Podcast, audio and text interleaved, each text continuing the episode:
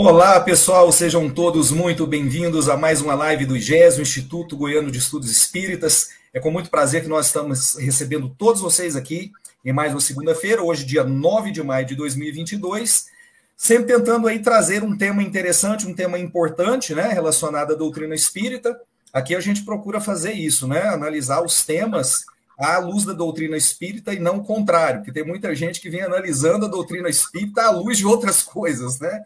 Então a gente procura sempre estar fazendo é, é, esse trabalho que a gente considera que é importante, que pode agregar para todos nós, tá bom? Então é com muito prazer que nós estamos recebendo aqui os nossos amigos no dia de hoje para falar. Eu já vou até abrir os microfones aqui. Cadê, cadê, cadê, cadê?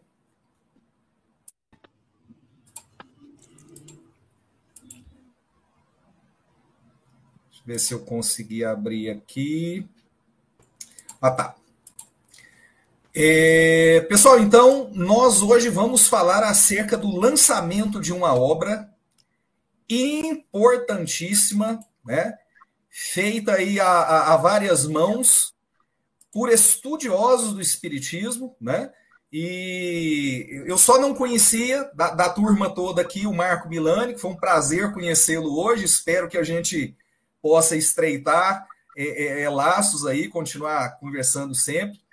Mas o Eric, o Erivelto, o Lucas, o Arthur, a gente conversa sempre. O Arthur, então, a gente se fala praticamente todos os dias, né? É, para falar do lançamento da obra que eles é, é trouxeram para nós aí como um presente para todos nós espíritas, o Espiritismo perante seus inimigos e desafios contemporâneos. Então, eles estão aqui para fazer o lançamento desse livro e para falar um pouquinho né, da temática, do que, que esse livro procura trazer para todos nós. Antes de mais nada, antes até de passar a palavra para eles, eu gostaria então de fazer a prece inicial para que nós possamos nos conectar ao alto, né? A gente procura toda segunda-feira aqui começar com essa prece.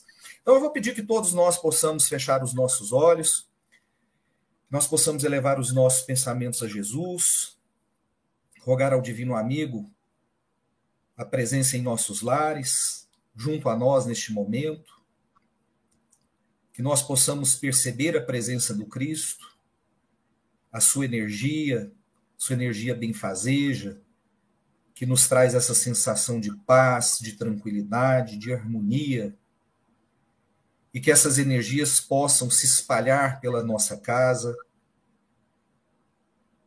que ela possa nos envolver, que ela possa se estender a todos aqueles que são caros aos nossos corações, aqueles que convivem conosco no nosso ambiente doméstico, os nossos parentes, amigos, vizinhos, colegas de estudo e de trabalho, mas que principalmente possa alcançar aqueles que sofrem neste momento, aqueles que se encontram abandonados nas ruas, nos hospitais, nos manicômios, nas cadeias e presídios. Que a tua luz, Jesus, possa se fazer presente a cada um desses nossos irmãos que neste momento são mais pequeninos, em virtude das suas dificuldades íntimas, e que o Senhor possa ser o lenitivo que todos precisamos. Muito obrigado por tudo, graças te damos, que assim seja. Graças a Deus. Graças a Deus. Pessoal, antes de mais nada, eu gostaria de mandar aqui um grande abraço aos nossos parceiros, Web Rádio Fraternidade, Rede Amigo Espírita, TV Secal e TV Goiás Espírita, que retransmitem as nossas lives. Nós pedimos aqui a força de todos vocês que vocês possam se inscrever no canal do IGES aqui no YouTube, Instituto Goiano de Estudos Espíritas, que possam ativar as notificações, possam curtir e compartilhar os nossos vídeos, para que a mensagem espírita divulgada pelo GESE possa ter maior repercussão, maior engaja, engajamento e alcançar mais lares e mais pessoas, tá bom? Isso é muito importante para nós e que vocês também possam buscar aí as nossas redes sociais, uh, que vocês vão acompanhar através dessas redes sociais, Instagram, Facebook, a nossa programação. O IGES realiza lives todos os dias, sempre procurando trazer temas interessantes e importantes para nós espíritas. É, deixa eu já mandar aqui um abraço também para o pessoal que já está conosco, a equipe da TV Secal, Florianópolis, Santa Catarina, obrigado, eles estão sempre conosco, já deixaram aqui uma, uma mensagem para nós. a, a Rose está conosco, a Renata Gonçalves, a Tânia Gotinha, a Mariângela, o José da Costa, de Goianésia, Goiás, grande parceiro das nossas lives. Obrigado, José, por estar conosco mais uma vez. O Miguel, Miguel Barleta, São Paulo capital, obrigado por estar conosco, Miguel. O Daniel Rosa, Daniel parceiraço aqui das nossas lives da segunda-feira, obrigado, Daniel. O Fábio Fadel está conosco também. Patrícia de Oios, participação internacional, ela que fala da Flórida, né? United States of America. Valeu, Patrícia, obrigado por estar conosco. Inês Xavier, de BH, né, Minas Gerais. Obrigado, Inês. A Shirley de Siqueira, uh, de, fala de Poços de Caldas. Valeu demais, muito obrigado por estar conosco. A Ana Calmon fala do Rio de Janeiro. E a Maria Sueli dos Santos, que também fala do Rio de Janeiro. Pessoal, muito, muito, muito obrigado. Esse trabalho é feito para vocês, tá? É, a gente queria dizer o seguinte: que vocês podem fazer perguntas, e eu tenho certeza que vão surgir várias perguntas aí acerca né, dos temas que serão abordados. Se der tempo de responder, eu vou estar passando para o pessoal é, responder. A gente tem uma certa limitação de tempo aqui, a gente espera que dê tempo, mas se não der, desde já fica aqui o pedido de desculpa, tá bom? Mas a gente vai tentar organizar para que, que a gente tenha tempo nesse sentido. Uh, eu não estou conseguindo abrir os microfones aqui. Deixa.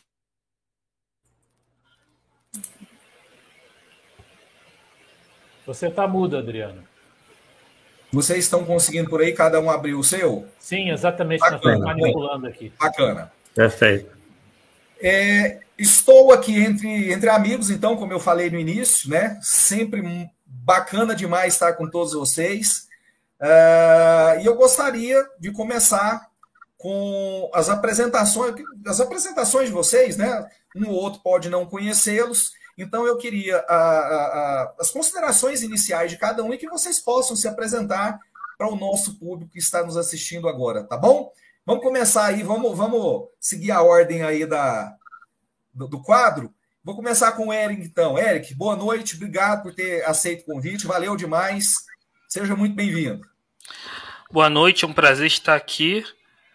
Uh, eu sou um dos autores do livro, não é? Eu escrevi o capítulo sobre a questão da pedagogia espírita, um outro também sobre a questão da obra do Chico e o último sobre o espiritismo pelo mundo, né, que eu fiz uma pesquisa do espiritismo nos diferentes países, né. Eu sou o criador do canal Espiritismo em Kardec. Que já e... fica aqui recomendado, tá? Espiritismo em Kardec, para conhecerem um excelente trabalho que o Eric faz lá. E é isso, queria agradecer a oportunidade de apresentar o livro. Bacana demais. Marco Milânio. Marco é a primeira vez é, seu nome é sempre falado nas, nas nossas rodas, viu, Marco? Sempre a gente comenta. espero, espero que bem, espero que bem. Sempre muito bem, que é isso. Marco, a palavra está contigo. Obrigado, Adriano. Grande alegria estar aqui, te conhecer nessa nossa sala virtual, rever o Érico, o Erivelto, o Lucas e o Arthur, e os nossos amigos aqui internautas, e também já é, agradecer também a oportunidade é, sobre o livro, né? Eu quero dizer que eu, a minha participação é, com muita honra, eu fui o prefaciador e é, tive a oportunidade de estreitar mais os laços. Né? O Érico eu já conhecia um pouco mais, mas com o Arthur, o Lucas e o Erivelto. É, o Erivelto também já conhecia mais algum tempo, né? então para mim foi uma grande satisfação rever aí os amigos para um tema muito importante. Então, é, eu diria que a, é, é, a, qual é o meu papel aqui, né? Além de vincular-se ao livro, eu também é, dentro da doutrina espírita, né, já há um bom tempo, é, é, eu participo de atividades voltadas para reflexão, pra, até para identificação de elementos relevantes né, no método espírita, naquilo que Kardec efetivamente, que nós é, gostamos de chamar de coerência doutrinária, né, aquilo que nós temos efetivamente, e eu atuo é, no Movimento Espírita de São Paulo, na, na USE, né, União das Sociedades Espíritas é, do Estado de São Paulo, é, atualmente como diretor de doutrina. Também participo da Liga de Pesquisadores do Espiritismo, que é um, é um grupo virtual é, é, que abrange aí é, pessoas de diferentes áreas do conhecimento, sejam eles profissionais acadêmicos ou não, né, e, e também nos permite ter contato com, com essa proposta de reflexão doutrinária, além de outras atividades vinculadas aí à parte de divulgação espírita, né? Agora com a, com a pandemia, né? Um pouco mais atuante aí nessa parte à distância, mas é isso. Então a minha meu vínculo aí maior foi ter tido a satisfação de ter sido convidado aí para prefaciar esta obra. Bacana demais. É, Marco, você fala de São Paulo, capital de Campinas? Na verdade, é, eu falo de Olambra. Que, é, Olambra, ela fica ah. do, do lado de Campinas. É, eu, pela USE, eu, eu, eu, atuo aqui na, na USE, na regional de Campinas, mas eu particularmente moro em Olambra, que é uma cidade muito pequena, eu acho que é a menor cidade, até, menor até que a cidade do Erivelto, que é lá do Espírito Santo, tem 13 mil habitantes aqui em Olambra, né? Então eu acho que eu ganhei em termos de, de, de tamanho, em termos de quanto menor a cidade, tá? Mas eu acho que não vou falar bobagem, não. É a Cidade das Flores aí, não é? Da isso, isso. Rosa, ela, ela, flores, ela, é bastante conhecida é, pelo, pelo Festival de Flores que faz e é uma grande produtora de flores também. Bacana. Eric, você não falou, fala pra gente, você está falando de onde? Rio de Janeiro, capital. Bacana. Vamos lá com Erivelto agora. Seja bem-vindo, Erivelto. Obrigado. Obrigado, Adriano. Mais uma vez. É sempre uma satisfação estar sempre aqui reunido com esses amigos. A gente já é parceiro aqui de várias pesquisas. Esse grupo nosso tem desenvolvido alguns projetos bem interessantes aí na internet, nesse tipo de divulgação da doutrina espírita. É, eu não estou atuando diretamente como um dos autores do livro, mas eu sempre estou junto com o grupo, ajudando né, nesse apoio moral, ajudando em alguma relação da, da, das pesquisas também. Então, estou sempre junto, dando esse apoio, e quero estar aqui hoje prestigiando a divulgação dessa obra, que é realmente de suma importância para a doutrina espírita no momento atual, em que muitas vezes os inimigos da doutrina estão dentro da própria doutrina, o que, infelizmente, é uma dura realidade. Mas é, alguns aqui que costumam assistir às lives do IGES já me conhecem, já sou sócio aqui do IGES também. Né? Eu e o Adriano já tivemos aqui algumas, algumas várias parcerias.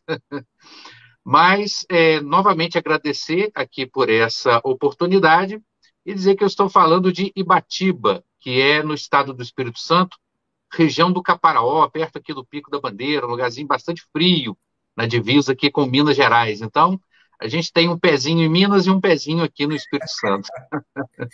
é isso aí, bom demais.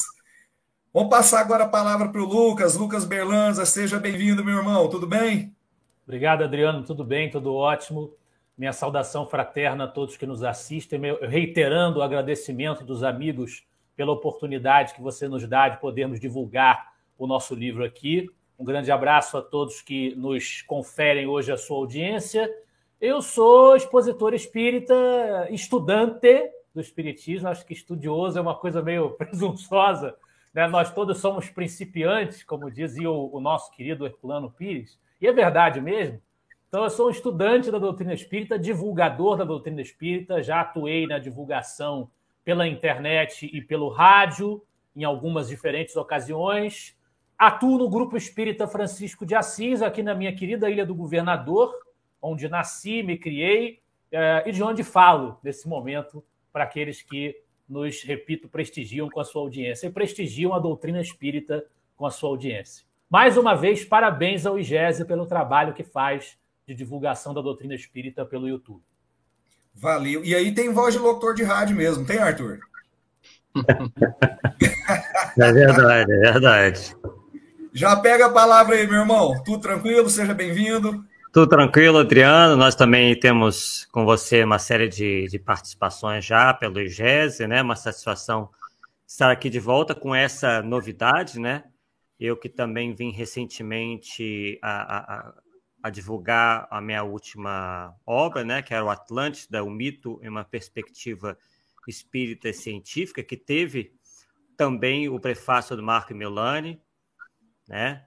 E estamos em mais essa empreitada, né? Nós que eh, também anteriormente tínhamos escrito livros eh, com um uma, uma, faceta bastante polêmica, né, que foi o, o Ramati sábio ou pseudo-sábio, o Espiritismo versus Ramatizismo, né, onde estivemos aí falando justamente sobre os cismas, né, e daqui a pouco, na nossa participação, iremos é, falar um pouco sobre esses cismas e um cisma mais recente que vocês logo ao longo dessa live poderão verificar qual é especificamente. Mas então, é é, é, repito que é uma satisfação estarmos aqui para é, divulgarmos essa obra que nós realmente julgamos ser importante e, de, e, e, assim pontual, uma vez que o momento que nós estamos passando no Brasil, no mundo, especificamente mais no Ocidente, né,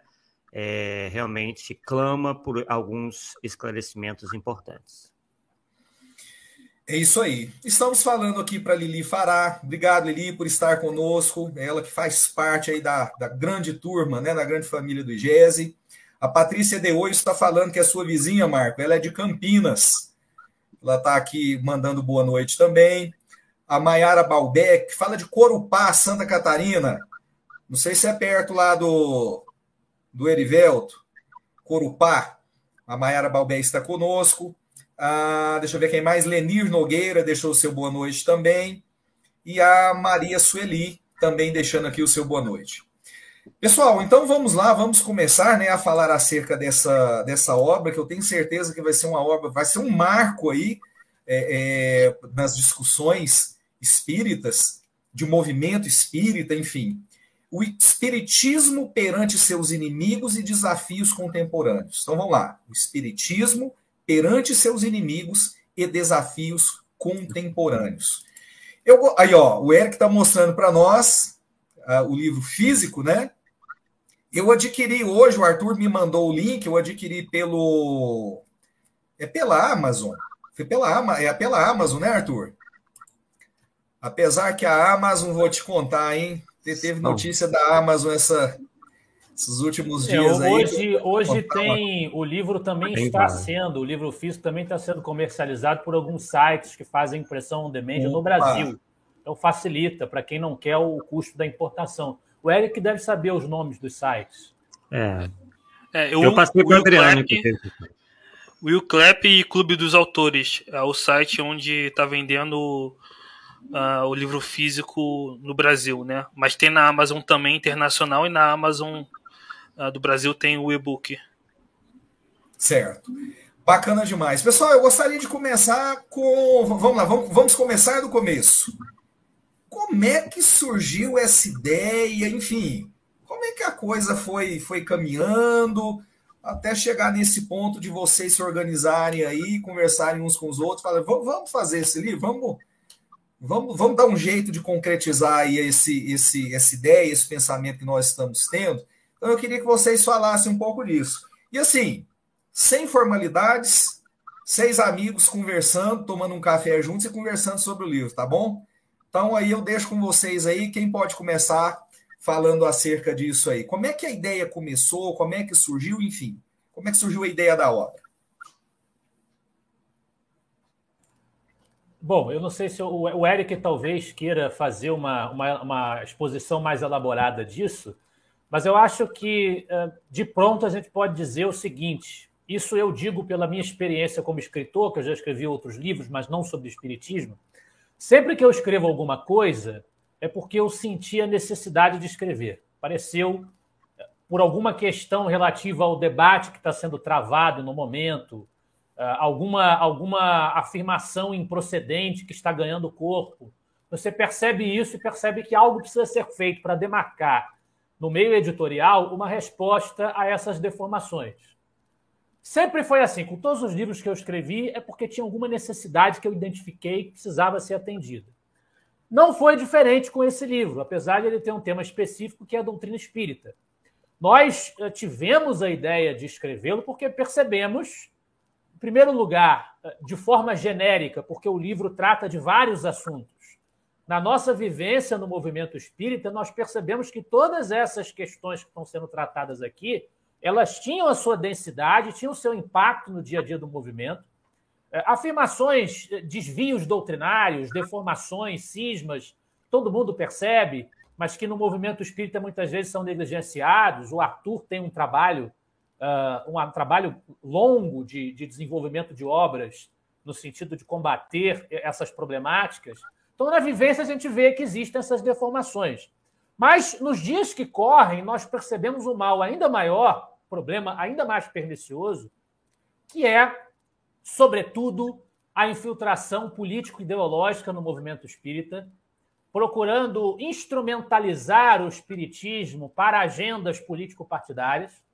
Nós percebemos isso com cada vez mais força no movimento, a ponto de surgirem organizações inteiras com o único propósito de defender essa estratégia, de defender esse posicionamento de que o espiritismo deveria ah, responder à bandeira partidária A, B ou C. Geralmente é sempre uma só, mas uh, uh, a gente está aqui atacando o ponto de forma geral, serve para qualquer, qualquer uh, plataforma político-partidária que queira domesticar o espiritismo exclusivamente aos seus interesses mundanos. Nós percebemos isso com cada vez mais força, cada vez mais perturbadora no seio do movimento procurando condenar aqueles que não se alinhavam a esse, a esse caminho pernicioso. E nós dizemos que isso é pior do que os outros cismas e deformações com que o movimento espírita se defrontou ao longo do tempo, porque essa agenda político-partidária que vem se infiltrando no movimento, ela ataca também os aspectos morais. E a doutrina ela existe, sobretudo, com uma finalidade moral, no melhoramento humano. Então, no sentido de defender a proteção dessa dimensão moral, nós percebemos a necessidade de demarcar de forma editorial uma resistência a esse discurso. Todas as nossas percepções anteriores dos outros problemas do movimento espírita vieram se somar a essa, e o conjunto disso tudo deu origem, no fim das contas, a esse livro. Essencialmente, o livro é isso. Ele trata o espiritismo como uma proposta cultural e procura defender essa proposta cultural nos seus fundamentos, nos seus alicerces, na sua metodologia talvez o Eric possa falar mais um pouquinho sobre como a coisa aconteceu né, na sequência dos fatos. Mas acho que o, o móvel da redação do livro foi o nosso incômodo com um problema real que afeta cada vez mais o nosso movimento. Nós entendemos que era necessário haver uma reação editorial a isso. Até, até antes do Eric começar a fala dele, assim, só fazer um adendo, viu, Lucas? O IGESE surgiu da mesma forma, assim, dessa necessidade de fazer um contraponto, principalmente em relação ao tema aborto. Nós tínhamos aqui em Goiás pessoas defendendo a relativização do aborto. Aí, assim, tivemos aqui uma turma que se aproximou e falou: não, nós precisamos fazer alguma coisa, precisamos mostrar o que a doutrina espírita fala sobre o aborto, né? É, é porque, e assim, é, é, você tem que falar o óbvio, né? Repetir o que está escrito nas obras básicas da doutrina. É, é uma coisa surreal. É, como, como Mas, diria Chesterton, a gente hoje precisa provar que a grama é verde. É, mas, enfim. Vamos lá, Eric, palavra é sua. É, esse projeto desse livro surgiu, a gente se conheceu nos grupos, né, nos fóruns de espiritismo, nas redes sociais. Esse projeto tem um tempo já, surgiu em 2019 e desde lá vem sendo amadurecido, né? Uh, aí em 2020 a gente fez aquela live né, o, a política na visão de Kardec, né, que já foi uma prévia né, do, do conteúdo do livro, e acabou que agora em 2022 a gente concluiu e publicou, né? E foi justamente isso, a gente percebeu que era preciso combater esses inimigos internos do espiritismo, né? O, o, livro não fala só da questão política, né? Fala de outros desvios também, do rustenguismo, do hermatizismo, mas o principal é, que, é, que é o desvio atual, né? É a questão política, né? Que agora se acentuou, não é, não é novidade, já teve na história do espiritismo no passado desvio político, né? Desde a da cepa, de, de outros autores do, do passado, mas tem se acentuado na atualidade né, bastante. Então, foi essa necessidade de, de tirar esses inimigos internos né, do, do Espiritismo. Bacana. Pessoal, eu até tinha pensado em seguirmos a, a sequência aí da, da, do índice mesmo do, do livro, mas é, talvez a gente vá direcionando aí por pessoas, cada um de vocês falando da sua parte, sem essa ordem do índice. O que, que vocês acham? Pode ser? Ou, ou, ou, seria melhor falar na ordem na ordem do índice aí? O que, que vocês acham? Eu acho que, que a gente possa começar pelo Marco, né, que fez o prefácio, depois Lucas, Eric, uh, eu e o Erivelto pode inclusive arrematar. Né? Bacana, então. Alguém tem algum complemento aí para fazer sobre o início da, da ideia ou podemos passar para frente? Tranquilo? Tranquilo, foi justamente isso que foi falado. A gente já vinha é, conversando muito sobre essas questões, né, como foi bem dito pelo Lucas e é, pelo Eric, e daí começamos né, a escrever o livro, e demorou até um pouco mais em função da, da nossa procura por editoras, como que a gente fazer para publicar isso daí porque senão já em 2021 esse livro já teria sido publicado, não fosse esses, essas questões aí de encontrar um meio de dele ser publicado. Bacana. Deixa eu só mandar alguns abraços aqui. A Monalisa Oliveira, que fala de Ipiaú, Bahia. Olha que bacana. Obrigado, Monalisa. Lenir Nogueira, que fala de Belo Horizonte. Ah, quem mais? A Tânia Gotinha fala de Olímpia, São Paulo, olha que legal. Moçada de tudo quanto é canto do Brasil, bom demais. A Lenir fala aqui que já assistiu o Arthur, que ele esteve no grupo Espírita Chico Xavier, né? Olha que bacana, bom demais. A Maria Diná fala de Salvador, Bahia. Opa, obrigado, Maria, por estar conosco. O Mozart Rosa uh, também está conosco. Deixa eu ver quem mais. O Robson Santos. Não é Robson Santos, Robson. Conserte seu nome aí, por favor. É Robson Bin. Está conosco também. Ele que é um parceirão aí, um grande trabalhador do Instituto Goiano de Estudos Espíritas. A Rose Ribas então, vamos também. Lá. Quem? Quem? Rose, Rose Ribas está nos assistindo aí também. Ah, sim, se a Rose. A Rose está conosco, aí. deixando seu boa noite. Fazendo aqui os seus comentários também. É isso aí, Rose. É, o, o Arthur, Arthur, quem começa então? Eu posso falar. Marco. O Marco? Então tá, Marco, vamos lá. Como é que é a sua participação? E já fala um pouquinho aí para gente do, o que, que as pessoas podem esperar da, da, da, parte que te coube aí em relação a essa obra, Marco.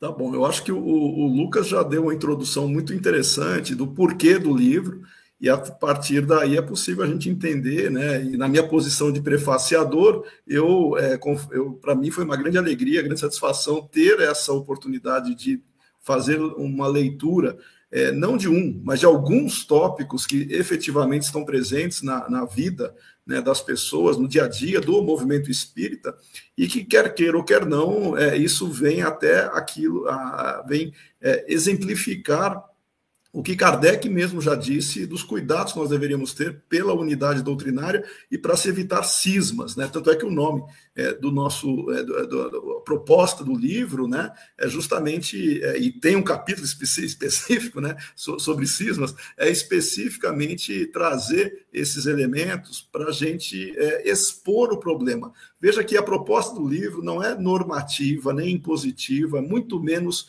é, querer dar lição de moral no que nós deveríamos ser. É, é o oposto é trazer uma, é, é um diagnóstico daquilo que nós temos hoje em termos de pontos relevantes que estão sendo, de alguma maneira, colocados como algo é, é, natural, quando na verdade não é natural dentro de uma proposta doutrinária. É, então, quando a gente faz o prefácio, Adriano, é, a vantagem é que a gente consegue entender a, o, o, corpo é, do texto e identificar ali a relevância da obra, porque é, eu não sou autor, eu, eu olhei, eu li, eu sou leitor no primeiro momento.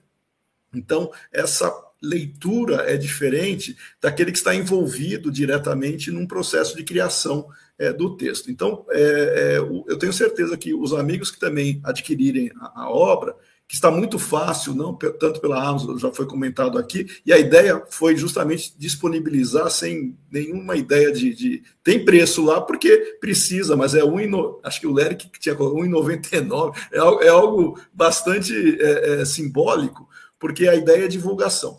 E, a, e o que nós gostaríamos de, de, destacar é que a relevância desse livro não é só para ler capítulo por capítulo, pura e simplesmente. Até a, a própria, o próprio capítulo do Lucas, né, que, que, que trata da apologética, ele vai falar sobre isso, e, e, o significado disso já é até a ideia do livro, né, que é você defender, é você trazer uma reflexão sobre é, pontos fundamentais que estão sendo literalmente atacados, que estão sendo é, é, é, vilipendiados quase. E, e quando a gente faz uma leitura mais ampla, a gente entende o porquê, não do livro, mas do porquê dos ataques. É, eu, a, a, experiência de cada um aqui e dos amigos que estão assistindo, ela, ela, é muito rica, muito diversa, mas quem já teve a oportunidade de, de se debruçar sobre obras de cunho é, é, eu vou usar a palavra que não existia progressismo na época, era socialismo mesmo, e eu vou citar um dos autores que eu li e li, não porque eu, eu, é, eu tenha concordância com o conteúdo, mas é porque eu gosto de ler diferentes autores para entender a estratégia e a maneira de se portarem, para ver como é que as pessoas pensam. Um dos autores que eu mais li e que eu é, aprecio é o Antônio Gramsci. O Antônio Gramsci a estratégia de, é, comunista dele, qual foi a, a, o, o, italiano Gramsci? Ele teve a seguinte sacada: não dá para fazer uma revolução nos moldes da Revolução Russa, é, é, que exigia uma revolta popular para uma, uma situação é, é, de poder é, dominante naquela época. Tem que se comer pelas beiradas. Então, o Antônio Gramsci ele faz um processo, ele cria uma estratégia de entrada nas sociedades ocidentais para destruir as suas instituições, para destruir as suas características, os valores, e essa ocupação, que é justamente o que está ocorrendo, a ocupação de espaços por agentes que querem desvirtuar esses valores e trazer uma proposta revolucionária de implantação do coletivismo, a gente percebe em diferentes aspectos da sociedade, inclusive no espiritismo.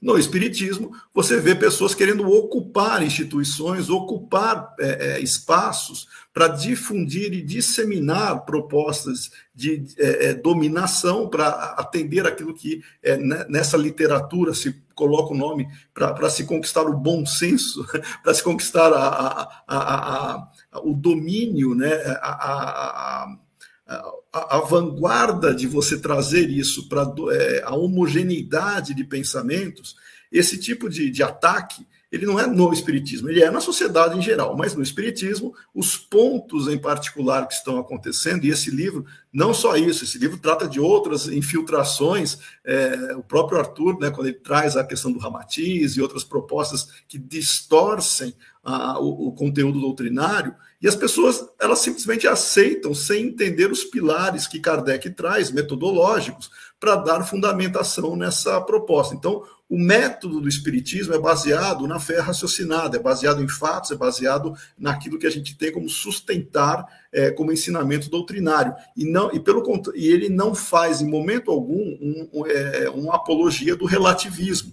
Ao contrário, ele combate o relativismo e combate o materialismo. E o que a gente tem visto nessas propostas são, são infiltrações relativistas, materialistas. Você citou o caso do aborto, né? O aborto é uma infiltração, a defesa do aborto numa pauta programática, partidária, de, part... de, de, de, elementos materialistas, né? É, é, que é totalmente contrário à valorização da vida né, que a gente tem no Espiritismo. Então, pode parecer óbvio para quem entende, mas a, o relativismo ele é, faz com que as pessoas tenham uma, uma, concepção diferenciada da própria realidade enquanto distorção do que nós encontramos do, do ensino dos espíritos e faz-se com que as pessoas passem a acreditar que seriam propostas modernas, boas, de, de questões sociais relevantes, até substituindo, e aí eu já ouvi de algumas pessoas uma frase horrorosa, é, é, distorcendo a, a, aquilo que nós temos de fora da caridade, não a salvação,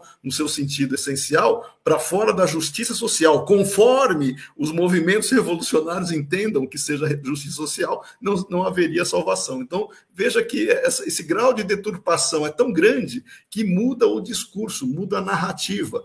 E esse livro ele é um, uma, uma reação, como o Lucas comentou, a essa, essas ideias de ocupação é, é, que se queira promover. Eu não vou me estender mais, porque eu sei que cada um aqui tem uma riqueza enorme né, para explorar, mas eu só deixo é, um convite né, para os nossos amigos que estão nos assistindo, é, o porquê de nós não é, é, simplesmente adotarmos uma leitura e, e, e simplesmente depois deixar de lado.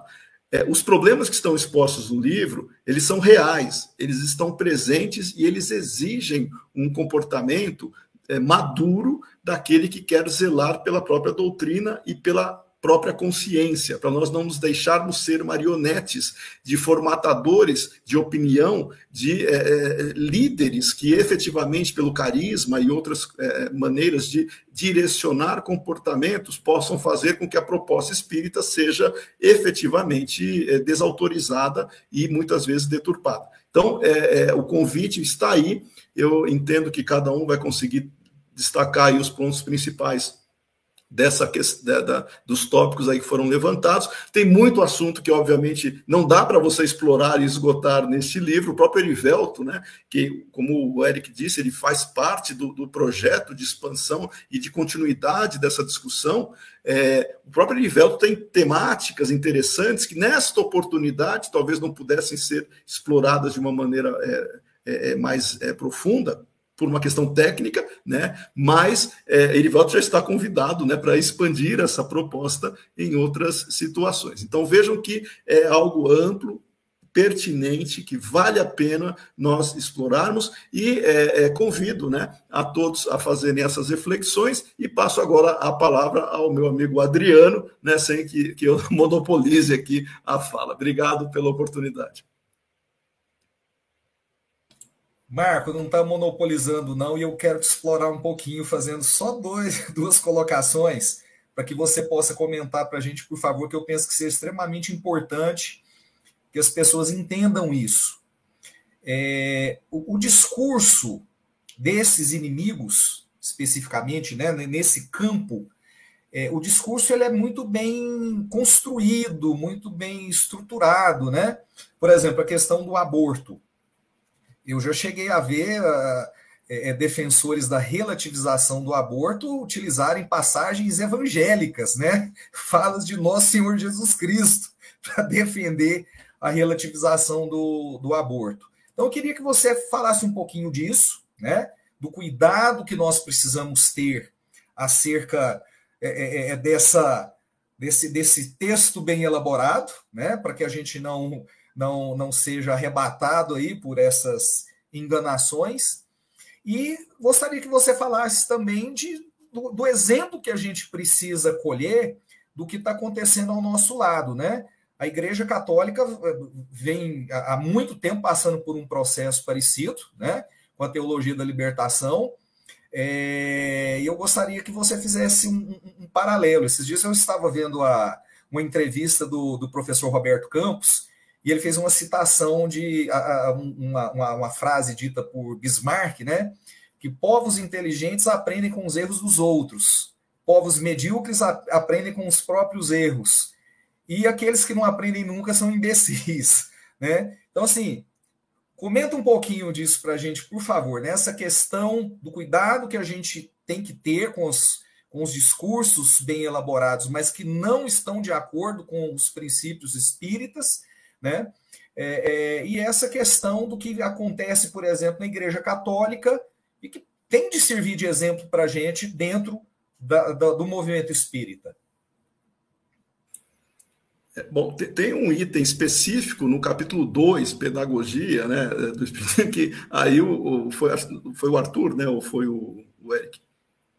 O Eric, que o Eric tratou exclusivamente da questão também do aborto, mas dando um panorama é, geral, depois ele pode, é, é, obviamente, aprofundar, é, eu entendo que é, o grande ponto é a conversão de valores em termos de realidade é, dessa dicotomia espírito-matéria, em você querer transformar, pensando frases convenientes, que podem legitimar uma proposta materialista. Então, o relativismo ele consegue fazer isso. Ele traz, eles são verdadeiros sofistas. Eles trazem elementos que fazem sentido sob a ótica espiritual para legitimar uma proposta doutrinária, entre elas é, a do aborto, como se fosse direito de escolha da mulher. Quando primeiro que a, aquela criança não faz parte, ela não é dona da, do ser reencarnante. Ela está ali no processo biológico, participando da reencarnação de um ser que é, é, por uma questão de compromissos e outras é, é, ligações espirituais que o Espiritismo explica, nós vivenciamos a responsabilidade de você dar guarida para aquela, aquela situação. Mas o contexto de um planeta de expiações e provas não é agradável. Portanto, quem acha que nós vamos viver num mundo de fantasias e utópico, criando condições é, que só com um, mundo de fantasia nós vamos ter felicidade, elas, elas vão entrar nessas, eh, né, nessas questões. Mas eu quero dizer, é, e antes de passar a palavra para o Eric falar do aborto, é, essas, esses tópicos centrais que desvirtuam, como você comentou nas narrativas, eles são construídos simplesmente buscando fazer com que a pauta seja legitimada, as convicções particulares sejam legitimadas perante ou com a roupagem espírita. Essa, essa busca, busca, é, o que, que eles fazem com a ideia do maniqueísmo, né, do bem contra o mal,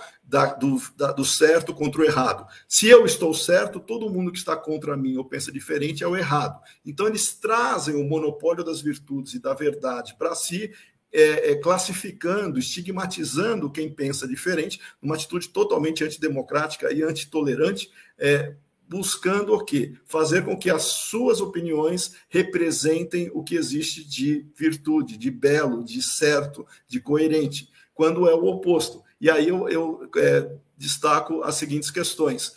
É, o discurso é, de alguns partidos progressistas, eles vendem a ideia de que quem está preocupado com questões sociais é de esquerda, a direita não faz isso. Quem está preocupado em valorizar minorias ou seres em, em, vulnerabilidade é a esquerda, a direita não faz isso. Então, esse discurso maniqueísta incute na cabeça das pessoas, então eu tenho que ser de esquerda, porque eu gosto, eu quero valorizar as pessoas. Quando elas não entendem o que seria esse significado de direita e esquerda, desde a sua origem e da proposta que nós temos hoje de liberdade, é, qualquer partido que valorize a liberdade, ok, está num caminho de respeito. Quando você vai para o coletivismo e quer impor uma moral para falar que o mundo correto é aquele, quem pensa diferente é desprezível e não merece viver em sociedade, nós já temos um problema. Então, por aí a gente começa a ver como incute na cabeça das pessoas essa ideia de que se eu tenho preocupações sociais, eu tenho que ser desse partido, porque o partido, porque quem pensa diferente é, é, é, é demoníaco, é, é, malévolo, é uma pessoa que é anticaridosa, que não se preocupa, egoísta e, orgulhoso. Então esse é o, é o mecanismo é, que se faz do, dos discursos para trazer e para cooptar militantes, tá? E infelizmente as pessoas reproduzem isso. Por isso que quando eu falei no início, né, que o Antônio Gramsci ele é uma pessoa que deveria ser conhecida não pela proposta de revolucionária em si, mas pela estratégia que ele se serve, ele descreve exatamente isso. Vamos mudar valores, vamos subverter valores para as pessoas acharem que estão fazendo o certo, quando na verdade eles estão dando um atestado aí para legitimar a revolução tão esperada.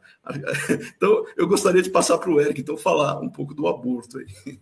Tá, joia. Vamos lá, vamos lá. Não, excelente. É, no, no meu capítulo, né, que é o capítulo 2, eu posso aproveitar já para falar do capítulo.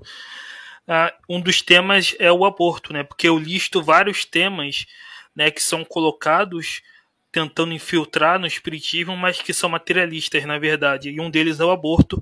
E eu mostro como que no livro dos espíritos o aborto é considerado um crime né, contra as leis de Deus. Então não tem nem como conciliar né?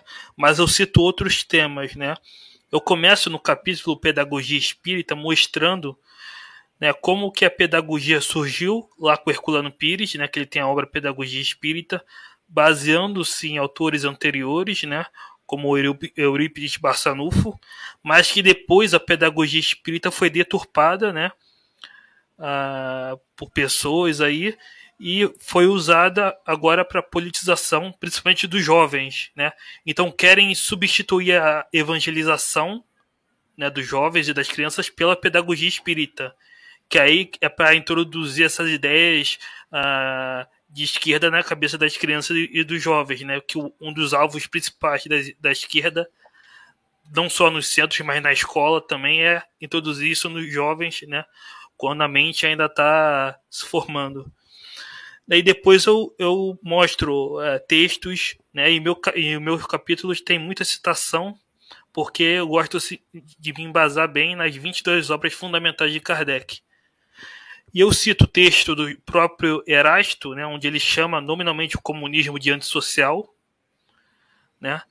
Mostro textos como a questão 811 do Livro dos Espíritos, onde os espíritos dizem que socialistas são ambiciosos e invejosos né, ou sistemáticos, isso escrito, né. Ah, aí, por exemplo, no item 5, eu rebato uma, uma falácia muito usada pelo, pelo, por esse pessoal, que é tentar relacionar o espiritismo não com o marxismo propriamente, que é claramente materialista, mas com o socialismo utópico, que foi anterior. Né? Aí tentam eh, relacionar o espiritismo com Charles Fourier, São Simonismo, e eu mostro textos da própria revista espírita e de Kardec, né, onde deixa claro que a relação do espiritismo com o socialismo tópico se mantém apenas na reencarnação. Né? Inclusive, eu coloco lá um texto da revista onde o próprio Charles Fourier diz que se arrependeu no mundo espiritual. É, por exemplo, no item 6 eu falo de família e casamento, né, onde eu coloco lá o texto do livro dos Espíritos que diz que o fim da família o fim do casamento seria a volta à vida dos animais. Né? E eu mostro textos né, do próprio Marx Engels, num livro chamado A Origem da Família, né, da Propriedade, onde Marx Engels defende o fim da família. Né? Aliás, no próprio Manifesto Comunista, o Marx também defende o fim da família. E outros temas, né, como propriedade privada, né, eu mostro textos de Kardec defendendo a propriedade como um direito natural, né, ou seja, uma perspectiva naturalista, muito próximo de pensadores como John Locke, né, que a propriedade privada. Espiritismo e feminismo, é o item 15, onde eu mostro textos do Kardec, né, lá na terceira parte das leis morais, onde ele diz que, embora o Espiritismo defenda uh, direitos iguais entre homens e mulheres, defende diferen diferença de funções né, entre homens e mulheres. Lá, lá diz, na própria questão, o homem para o exterior e a mulher para o interior, né? ressaltando a importância da maternidade para a mulher. E eu termino eh, mostrando alguns textos do Rivaio como pedagogo também, que ele já tinha posições interessantes. Né? E aí eu vou aproveitar para falar o terceiro capítulo é do Arthur, né?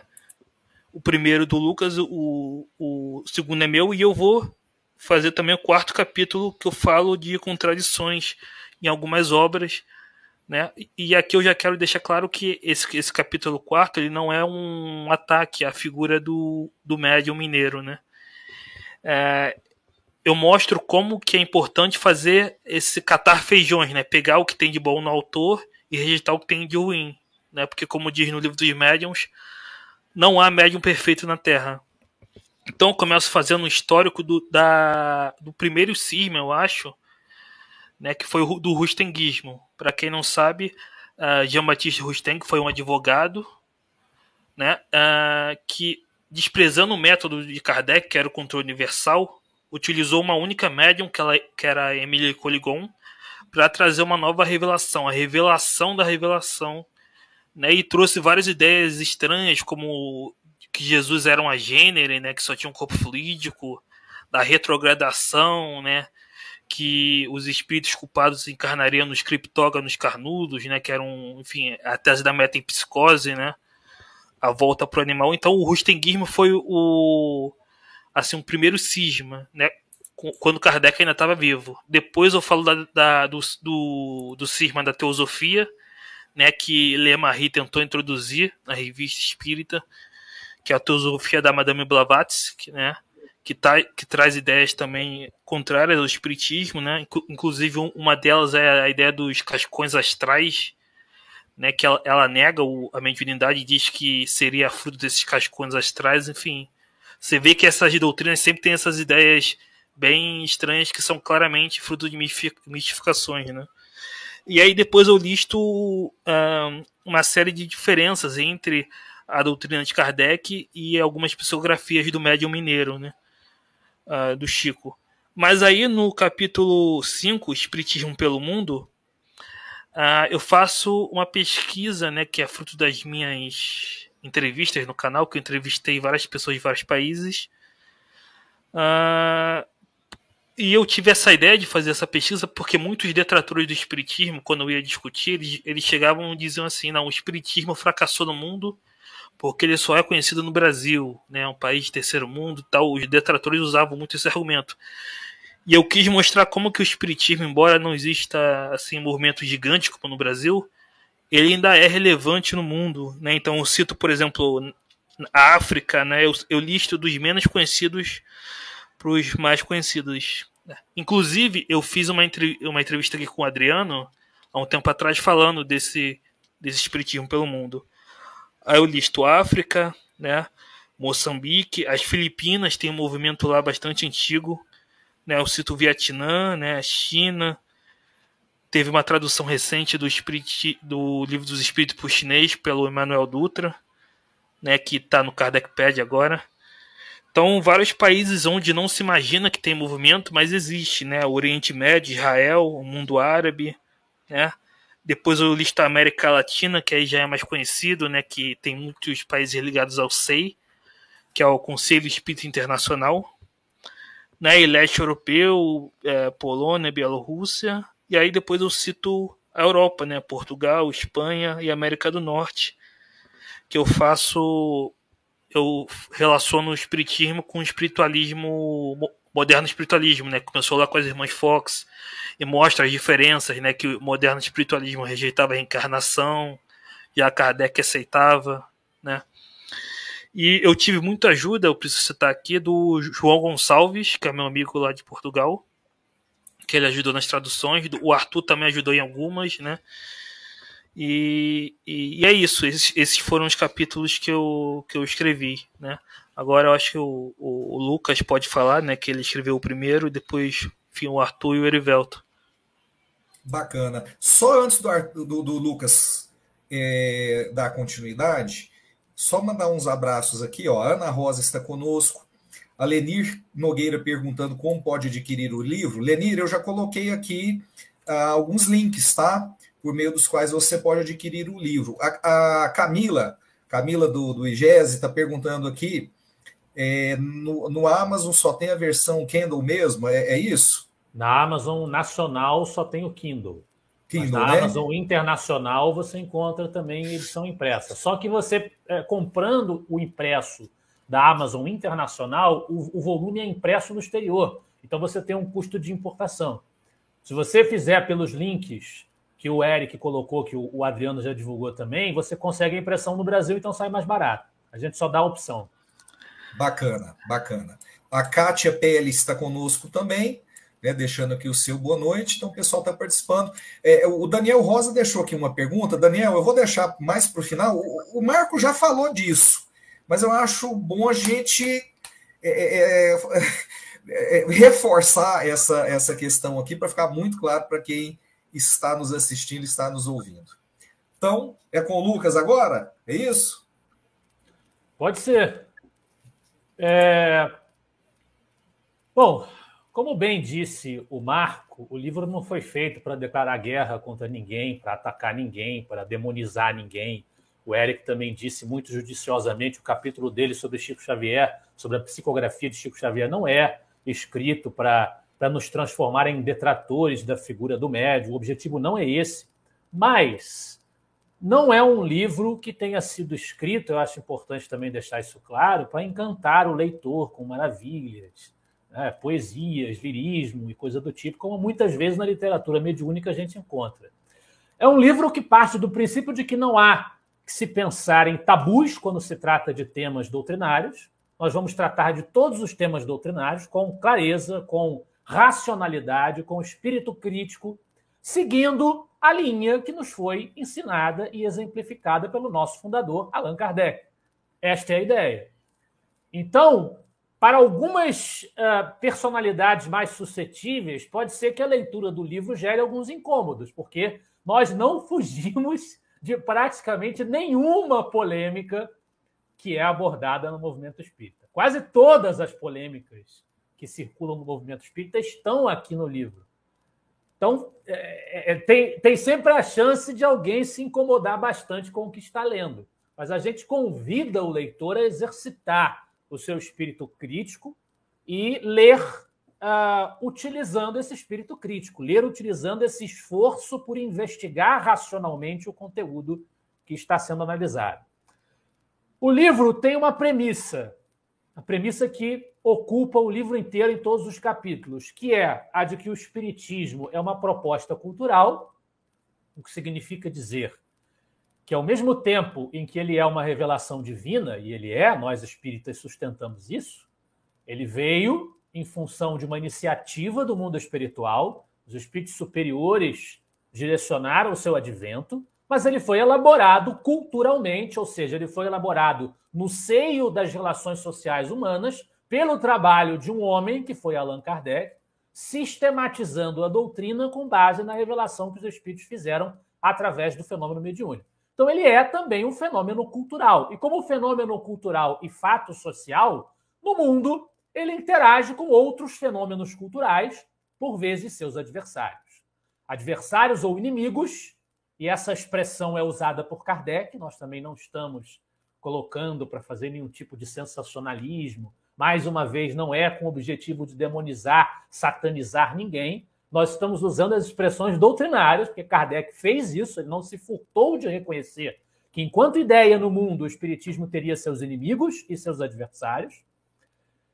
Então, enquanto fato social, ele tem adversários tanto externos, aqueles que deliberadamente procuram destruir o espiritismo, atacar a sua proposta, golpeá-la nos seus fundamentos, recusar a ela qualquer uh, índice de, de veracidade, qualquer força ou autoridade que ela porventura se apresente como possuindo, como tendo.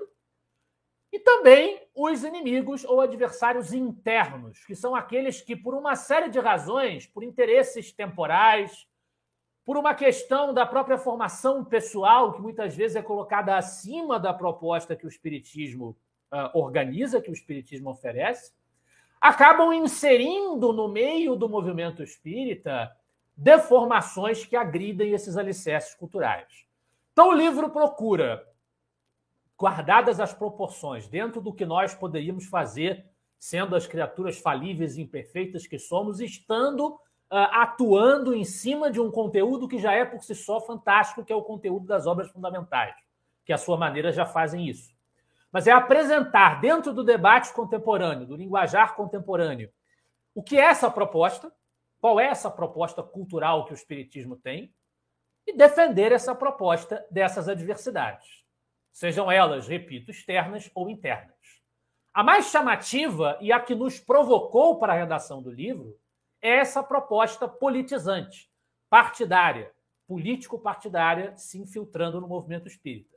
Mas o livro está longe de abordar apenas essa proposta. E no meu capítulo, que é o capítulo inicial, como ele tem justamente essa finalidade de apresentar a proposta, ele já começa, já desenvolve a refutação das adversidades, mas ele tem por foco apresentar a proposta, o que ela é, o que o Espiritismo pretende ser, e porque não pretende ser aquilo que tentam atribuir a ele, e este é o ponto todo que nós estamos discutindo, eu falo, eu sou o que falo menos de todos os capítulos da questão política propriamente dita. Tem uma parte só muito breve do capítulo que aborda isso, mas a maior parte do capítulo não é sobre a questão política, é justamente sobre essa questão da proposta cultural. Eu passo a, a, sintetizar muito brevemente qual é o conteúdo desse capítulo. O título dele é O Espiritismo, Natureza e Apologética no século XXI. Eu já explico o porquê da apologética, o Marco já deu uma, uma introduzida nisso. Mas ele começa com o histórico e a conceituação do Espiritismo. Uma proposta cultural, portanto, ela tem uma história, uma história, um contexto no qual ela se desenvolve. E compreender o contexto, por mais universal e atemporal que seja a mensagem do Espiritismo, nos ajuda a compreender os textos nos quais ele se sistematiza, ele se materializa no mundo. Então, eu traço um histórico do Espiritismo, relacionando também, como faz o Eric, o Espiritismo, que eu aí conceituo, adoto essa conceituação, a doutrina eh, organizada por Kardec, contrastando o Espiritismo com o, a grande árvore da qual ele é um ramo, que é o espiritualismo moderno, do século XIX descreva o que foi esse movimento e como é que Kardec sai desse movimento e funda a sua escola, a sua, a sua corrente. Depois, a metodologia de Allan Kardec, que é a descrição ah, do método de trabalho que ele adotou e que confere identidade a essa proposta. Uma identidade rigorosa, ah, criteriosa, né, ah, racional, que são, é justamente o eixo metodológico que nós estamos reivindicando que seja retomado pelo movimento. Eu discuto o problema dos aspectos, a famosa questão do espiritismo ser ciência, filosofia, moral ou religião. Né? Eu discuto essa questão sem nenhuma pretensão, mais uma vez, como também já bem disse o Marco, de ser impositivo, mas lançar o debate cultural sobre essa questão, que é uma questão essencialmente cultural, qual é o papel cultural que o Espiritismo ocupa, em que caixa ele se aloja no debate cultural humano. É uma, a discussão é basicamente essa. Não é uma discussão tanto dos princípios espirituais em que, ele, em que ele se fundamenta, mas como ele se organiza culturalmente. Então, discuta esses aspectos aqui. Depois vem o zeitgeist do espiritismo, porque o contexto é importante. Essa é uma entre as, as, várias abordagens que eu faço aqui nesse capítulo, é uma das que vieram de um estudo que eu desenvolvi no GEFA, no grupo espírita onde eu atuo. Também desenvolvi esse estudo na Rádio Rio de Janeiro uma ou duas vezes. E é uh, a questão do contexto, porque o contexto histórico é importante como conhecê-lo ajuda a compreender melhor algumas das afirmações e alguns dos conteúdos da doutrina, tal como eles estão apresentados. E aí eu abordo o magnetismo, que foi uma questão que a mim incomodou nas minhas primeiras leituras do Livro dos Espíritos. Quando se falava em magnetismo, eu não fazia a menor ideia do que, é estava se falando ali, a que, que se estava referindo. Conhecer o contexto histórico ajudou a lançar luz sobre esses conteúdos. O mesmerismo e o vitalismo, na, subsidiariamente permitindo a compreensão do que seja esse magnetismo. Depois, uma discussão que, a seu modo, já toca na questão política e na questão social, embora não seja deliberadamente, não seja o propósito, mas já toca, que é uma discussão sobre as relações entre o espiritismo e o iluminismo, o positivismo e o racialismo ou racismo, que a gente entra já numa discussão sobre uma crítica que é feita ao espiritismo por conta dos ataques que se fazem a um suposto racismo de Kardec, em algumas das suas passagens, e a gente discute brevemente isso nessa sessão. E aí sim, a parte do meu capítulo em que eu abordo de forma mais positiva a questão política, brevemente, porque os amigos desenvolvem nos seus respectivos capítulos, que é justamente questões sociais, socialismo, abolicionismo, emancipação feminina. Abordo como é que o espiritismo se posiciona uh, nesse campo, no campo da questão política, no campo da questão social, onde o Espiritismo se encaixa, o que ele aborda, o que ele não aborda, o que ele deixa na competência de outras áreas de discussão e de debate cultural. Porque a nossa proposta, é sempre bom frisar, ela não é defender uma politização, uma partidarização às avessas em relação ao que faz, por exemplo, o movimento dos espíritas à esquerda, que claramente denunciam no próprio nome da sua iniciativa que o objetivo deles é sequestrar o espiritismo para uma pregação político-partidária. A nossa proposta não é fazer espíritas à direita, espíritas ao liberalismo, espíritas ao que seja. Né?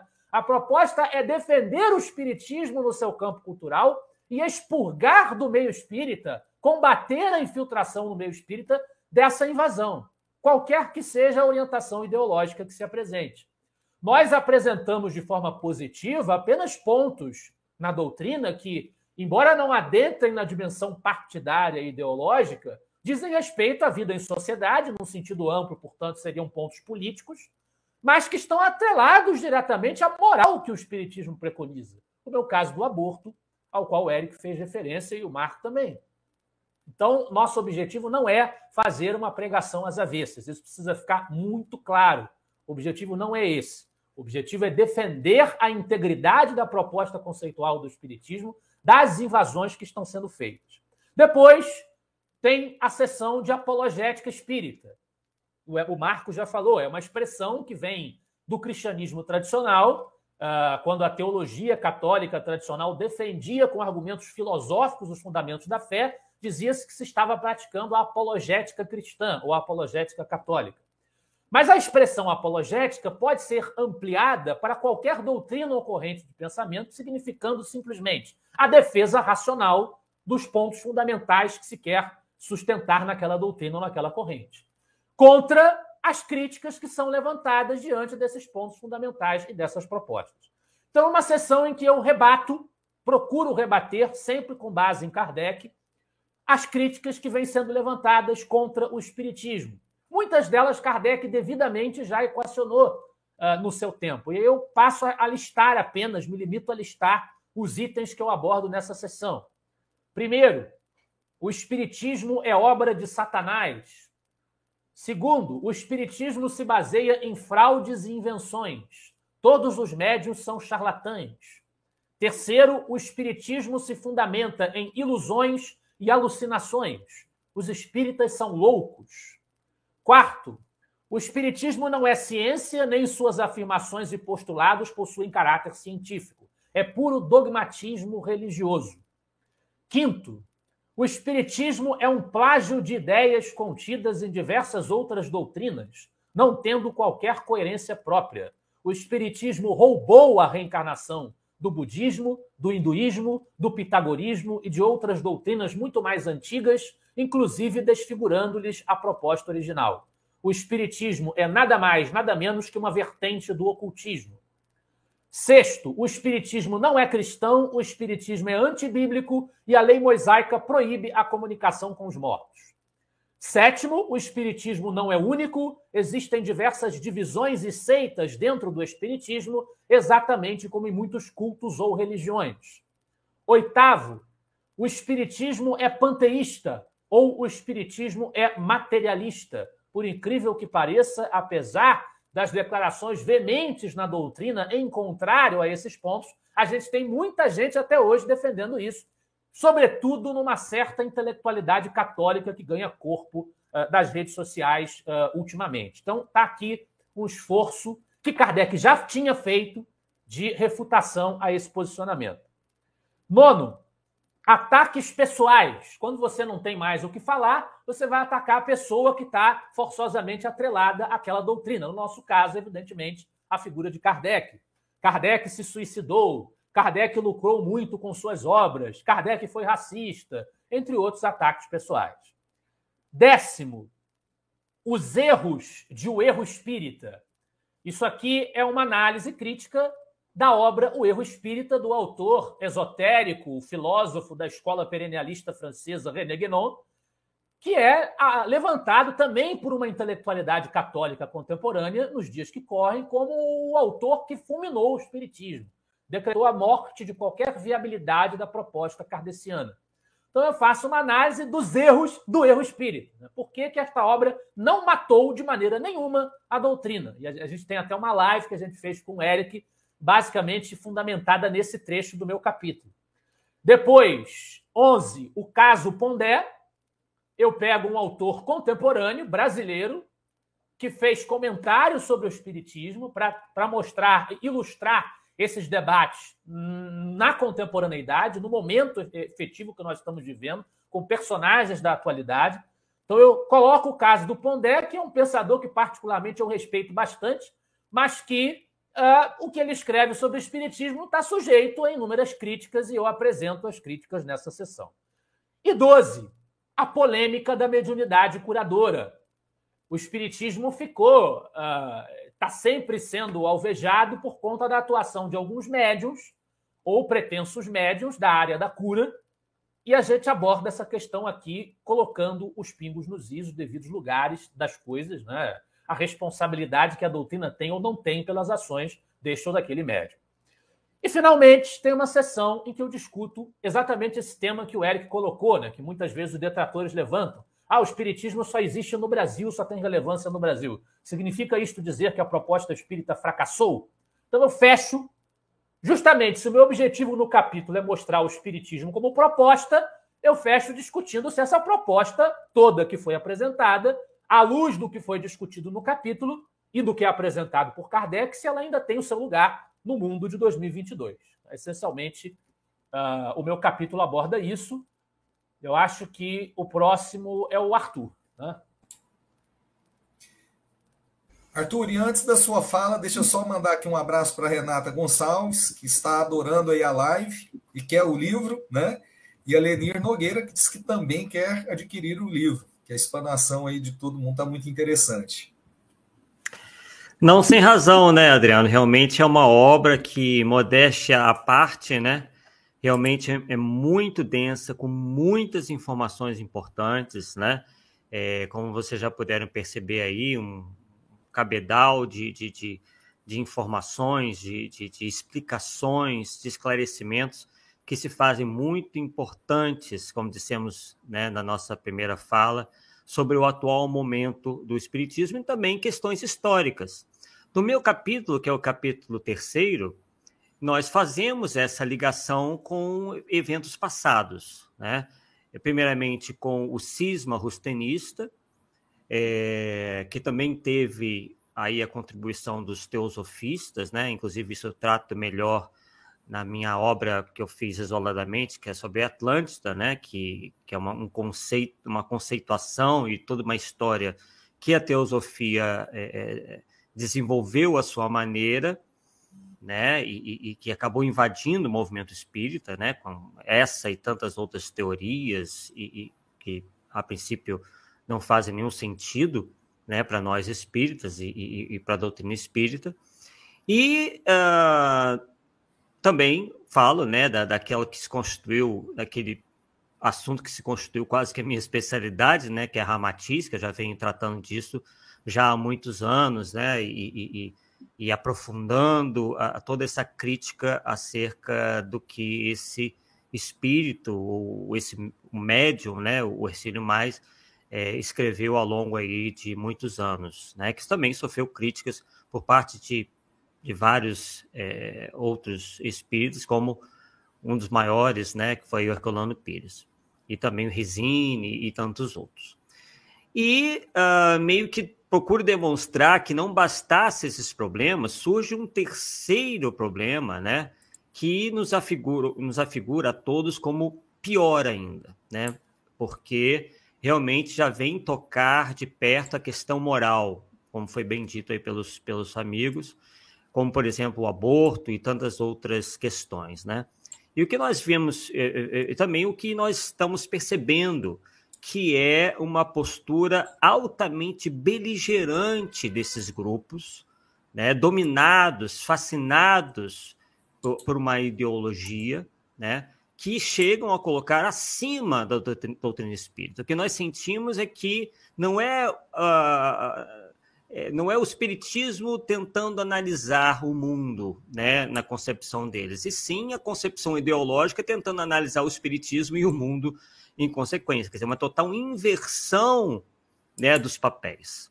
Então, não poderia nem dizer que seriam espíritas à esquerda, sim é, esquerdistas espíritas, porque, na verdade, o que eles colocam acima de tudo são, é a sua pauta, a sua agenda ideológica.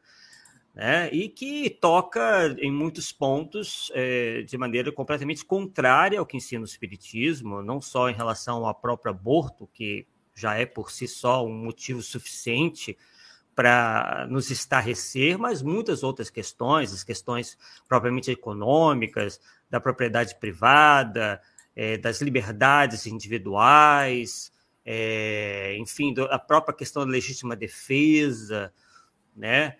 E a tentativa também de demonizar todo o movimento espírita. Porque, como bem disse o Marco, eles procuram, de certa forma, se tornar aí o monopólio, ou, ou se construir o um monopólio da virtude e da verdade. Tudo aquilo que eles não pensam, ou todos aqueles que não pensam como eles, são imediatamente demonizados, ao ponto de nós, numa, em lives no YouTube, comumente vermos é, esses indivíduos, esses, né, essas pessoas dizerem que os espíritas que não comungam com as suas ideias é, políticas são fascistas. Né? E utilizam também de outros termos nada elogiosos, justamente para é, rebaixar todo aquele né, que não pensa uh, como eles. Né? Então, é, realmente é, fascistas, é uma postura. É, Arthur, se me permite, fascistas e, obviamente, obsedados também. Né? Ah, sim, com certeza, com certeza. Né? E outros termos aí que não é possível nem dizer aqui, porque seriam fortes demais. Né? Então, nós tratamos isso no nosso capítulo, né? É, é, do, a questão do, então, do rustenismo, do ramatizismo e, finalmente, do chamado progressismo político e o espiritismo. Inclusive, eles se utilizam, tentam, é, procuram é, puxar a sardinha para o seu lado, digamos assim, não, como se diz no popular, se utilizando alguns termos comuns né, da pauta é, ideológica deles e do espiritismo. Entre eles, o termo progressismo, né, dizendo que o, o espiritismo é progressista procurando dar a essa palavra toda uma conotação diferente que Kardec se utilizou. É progressista porque acompanha o progresso. Né? E na concepção deles, tudo que eles defendem é visa o progresso. Só que é uma grande contradição, né? Porque nesse mundo que eles defendem que deveria ser, deveria existir, é, e todas as tentativas que foram feitas até hoje de aplicação dessas ideias e dessas práticas né, mundo afora, foram completamente mal sucedidas. Né? Temos aí o exemplo de Cuba, o exemplo de Coreia, de, Coreia do Norte, a, a, a, extinta União Soviética, a China de Mao Tse Tung, produzindo, inclusive, é, é, ditadores né, é, fatricistas, né, é, é, genocidas na acepção verdadeira da palavra, né? sendo que Mao Tse Tung ocupa aí o primeiro lugar em número de, de, de, de, de mortes que ele, ele causou né, dentro da sua revolução cultural, depois seguido de Stalin, só depois viria o Hitler, né? Então, quer dizer, isso, é, é, é isso demonstra que eles se esquecem, digamos assim, ou fingem se esquecer desses fatos históricos, provavelmente para pensar aquilo que eles interessa. Bem, tratamos uma série de outras questões é, falamos até um pouco desse movimento progressista ao longo do tempo e as suas, é, digamos assim, su os seus problemas, né? inclusive defendendo pautas lá atrás que hoje são condenadas por, pelos, pelos progressistas modernos, né? para verificar que isso é uma coisa que vai muito da, da, do momento. Né? E Uh, ao final, uma vez que os, os, amigos já desenvolveram muito bem essas outras temáticas, nós falamos também da questão da cepa, né, que é justamente uma, uma, uma tentativa de, de se opor à Federação Espírita Brasileira, porém com todo um arcabouço, uh, digamos assim, é, é, contrário né, a tudo que, que nós entendemos como Espiritismo, mas voltados também para a questão ideológica. Né? Nós, nós citamos, nós mencionamos aí a CEPA, que foi criada em 1946, né, Confederação Espírita Pan-Americana, sendo que, como dissemos, os seus fundadores é, disseram que tinham como objetivo a promoção e difusão do espiritismo sob um caráter humanista, laico, livre pensador, progressista e universalista. Quer dizer, palavras muito bonitas, né, termos muito bonitos, mas que encobrem toda essa tentativa de impor ao espiritismo, ao movimento espírita, uma agenda é, ideológica, puramente ideológica. E aí nós dizemos, né, que a cepa não alcançou o sucesso esperado, né, e tudo mais. Falamos, fazemos também alguns comentários sobre a pedagogia espírita, né? E, ao final de tudo, nada melhor do que citar o próprio Allan Kardec, que pareceu se antecipar em muito aos problemas que hoje nós enfrentamos, né? Porque, na verdade, são problemas antigos sob uma faceta, né? Sobre uma, um aspecto é, é, é um pouco diferente, mas que se constituem base do mesmo problema. Então, nós dizemos lá o seguinte, que já, Kardec já alertara sobre toda essa situação que aqui descrevemos, ao analisarmos esse mais novo movimento cismático no movimento espírita, obviamente insensado pelos inimigos invisíveis do espiritismo. Ele nos diz o seguinte, e se, você, e se vocês, né, esse, vocês que nos assistem, tiverem um pouco, e eu acredito que a maioria daqui tenha, né, de vivência, e a internet facilitou muito isso, né? Porque a gente é, é capaz de, de, ao mesmo tempo, praticamente ao mesmo tempo, é, é, ter uma noção de como vai o movimento espírita pelas, pelos vários canais que hoje se abrem, né? E então a gente fica, tem essa, essa ideia muito mais clara hoje do que antigamente, porque a gente consegue vislumbrar mais claramente do que vem acontecendo no movimento espírita. Então, Kardec nos diz o seguinte: devo ainda vos chamar a atenção para outra tática de nossos adversários, a de procurar comprometer os espíritas, induzindo-os a se afastarem do verdadeiro objetivo da doutrina, que é o da moral, para abordarem questões que não são de sua competência e que poderiam, com toda razão, despertar suscetibilidades e desconfianças. E é justamente isso que a gente tem observado. Querem tornar o centro espírita um grêmio estudantil, um sindicato, alguma instituição que discutem temas outros que não, o espiritismo não tem a competência para abordar até aborda, porém não é esse o objetivo do espiritismo. Muitas dessas questões são abordadas, a questão da propriedade privada e tudo mais, aquilo que nós citamos, mas o objetivo do espiritismo não é esse, né? E nem e muito menos do centro espírita, de se tornar uma espécie de é, sucursal de partidos políticos para se discutir política pública, para se discutir isso e daquilo. Não. O objetivo do espiritismo é ir atrás das nossas mazelas morais, fazendo com que nós despertemos para esses valores espirituais e a partir do indivíduo e do somatório dessas mudanças de cada indivíduo, nós fazemos efetivamente um mundo melhor. Mas o que se deseja é uma, uma, uma solução de cima para baixo, né? É, e não a partir do indivíduo, e sim a partir do coletivo, o que nós, obviamente, discordamos. Então, Kardec prossegue dizendo: é, também não vos deixeis cair nessa armadilha. Afastai cuidadosamente de vossas reuniões tudo quanto disser respeito à política e às questões irritantes. Nesse caso, as discussões não levarão a nada e apenas suscitarão embaraços, enquanto ninguém questionará a moral, quando ela for boa. Procurai no Espiritismo aquilo que vos pode melhorar, eis o essencial. Quando os homens forem melhores, as reformas sociais verdadeiramente úteis terão, serão uma consequência natural. Pessoal, então, mais claro que isso é impossível. Né? Infelizmente, nós nos entristecemos muito com isso, né, muitos têm caído nessa esparrela, nesse discurso que nos parece muito bonito, né, nos parece assim, é, realmente que advém de pessoas muito preocupadas com o próximo, mas isso nós garantimos não passa de um discurso. Claro que um ou outro realmente está imbuído, tem ali boas intenções, mas o objetivo é nada mais do que impor essa, essa, essa, essa agenda, essa ideologia pelas, pelas, pela qual muitos se fascinaram ao ponto de não enxergar mais nada além disso. Vamos trazer o Erivelto para a conversa? Erivelto, antes de você começar, só um abraço aqui para Monalisa Oliveira, que já adquiriu a obra através do Amazon Kindle, tá?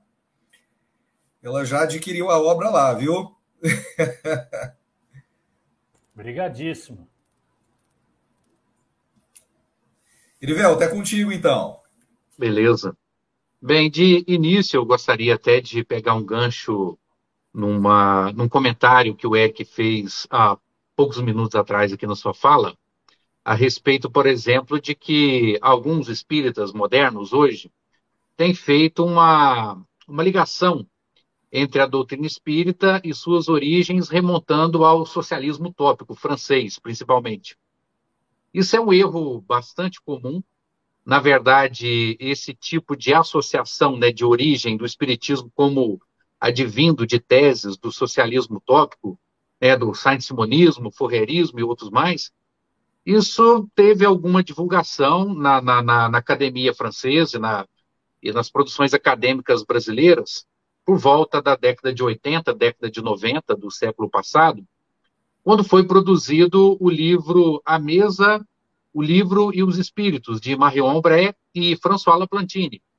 Por mais que a pesquisa acadêmica dele seja interessante, o livro seja é, bastante plausível em alguns aspectos, e muitas das informações constantes ali naquele livro são muito interessantes, até para nós espíritas aprendermos mais sobre questões históricas, antropológicas, sociológicas do movimento espírita, mas os autores são pessoas é, materialistas, são pessoas que não têm a visão do espiritismo como nós espíritas temos.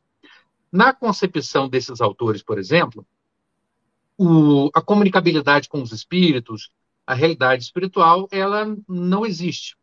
Então, na visão deles materialista, na visão deles apenas como cientistas, como pesquisadores, eles acreditam que é, as principais teses da doutrina espírita, especificamente a questão da reencarnação, ela só pode ser oriunda de contextos culturais que haviam na França daquele tempo.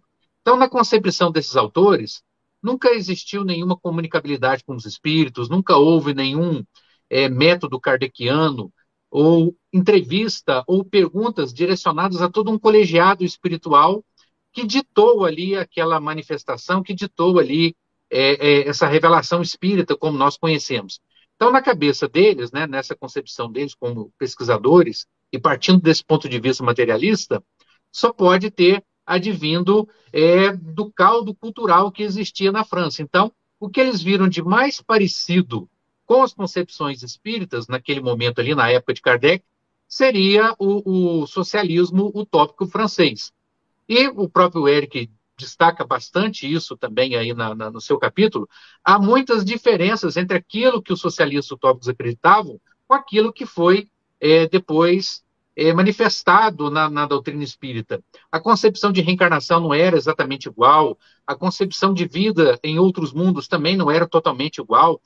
O que existia, na verdade, eram semelhanças de pensamento, né, que a doutrina espírita depois vem trazer uma perspectiva completamente nova a respeito desses assuntos, de maneira que demonstra que não é apenas uma assimilação. O que a, a espiritualidade sempre nos deixa claro é que quando essas revelações surgem, geralmente eles se aproveitam de determinadas sociedades e de determinadas culturas que teriam condições melhores de receber essas informações. Então, se a revelação mosaica se deu na Israel do ano 1000, do ano 1200 antes de Cristo, é porque existia um caldo cultural ali que permitia que aquela manifestação pudesse ser trazida ao mundo e ser codificada da forma que foi, como também o Evangelho, né, cerca de mil e poucos anos depois, e a doutrina espírita tinha o melhor caldo cultural para se manifestar, para ser sistematizada, foi naquela França do século XIX, naquele período em que Kardec é, ali existiu. A gente vê também por que, que o espiritualismo moderno nunca conseguiu é, adentrar nesse conceito da reencarnação, né? justamente porque aonde ele se manifestou, aonde essa é, é, revelação se deu, não existia nenhum caldo cultural que favorecesse o conhecimento aprofundado das, da, da, das regras e, da, e das questões, né, dos pormenores da reencarnação. O que na França apesar desse movimento lá não ser um conhecimento tão completo, ele tinha um caldo cultural que facilitaria a compreensão da sociedade a respeito dessas questões. Então, hoje, a gente vê é, espíritas que, que, às vezes, querem fazer uma, uma, uma, nova senda dentro da doutrina espírita, se dizem é, conhecedores da doutrina espírita, mas, às vezes, se prezam a, digamos assim, a adotar teorias que não têm suporte na, no paradigma espírita. Então, quando você atesta que a doutrina espírita ela tem esse caldo cultural, ela, é, ela tem suas fontes em outras questões que não sejam as revelações é, desse colégio espiritual coordenado pelo Espírito de Verdade, eles estão simplesmente fazendo, digamos assim, um aceno ao materialismo e a outras disciplinas, a outras formas de explicação que não a da própria doutrina espírita. Algo que o Lucas também trabalha muito lá nos seus capítulos, nos seus escritos, a respeito dessas questões em que pessoas, sejam espíritas ou inimigos do espiritismo, detratores, se utilizam de outras explicações variadas para tentar explicar a doutrina espírita. E hoje a gente vê muitos é, movimentos modernos da doutrina espírita que, ah, infelizmente, não acreditam que o espiritismo é suficiente para trazer as explicações e acabam buscando explicações de fora. E às vezes as explicações de fora vêm de detratores, elas vêm de outras concepções que não se abarcam com a, com a noção espiritualista do mundo, e aí começam o, os desvirtuamentos da doutrina espírita.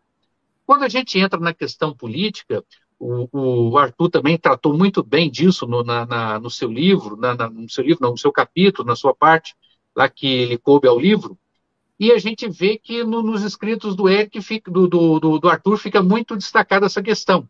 As pessoas que fazem esse tipo de desvirtuamento da doutrina espírita, elas têm para si que a doutrina espírita não é suficiente para explicar aquilo que elas querem. Então, entra aí também uma questão do ego, entra aí também uma questão de dar uma satisfação às suas próprias dúvidas. Ao invés de fazerem um estudo aprofundado da doutrina espírita, fazendo uma comparação também da própria doutrina espírita com outras formas de conhecimento, mas tendo sempre o paradigma espírita como orientador, porque nenhuma ciência, é, nenhuma doutrina, ela se mantém viva se ela quiser fazer uma, uma, uma análise de si mesma partindo de um pressuposto de outra disciplina. Ah, eu vou pegar a sociologia para explicar o espiritismo. Ah, eu vou pegar a psicologia ou a física para explicar a doutrina espírita. Quando começa assim, há uma perda de autonomia, o paradigma se corrói, as explicações se perdem e justamente acontece esse fenômeno. As pessoas acham que a doutrina espírita não é suficiente para dar as explicações, e aí, quando eu vou falar dos fenômenos sociológicos, das questões políticas, das questões sociais, aí eu preciso ficar pegando teorias políticas, ideologias prontas para fazer as explicações, uma vez que eu acho que a doutrina espírita não é suficiente. Então, aí é que vem a questão do desvirtuamento. Em um artigo que eu escrevi há cerca de dois anos, eu tentava explicar mais ou menos o que, que seria o desvirtuamento da doutrina espírita.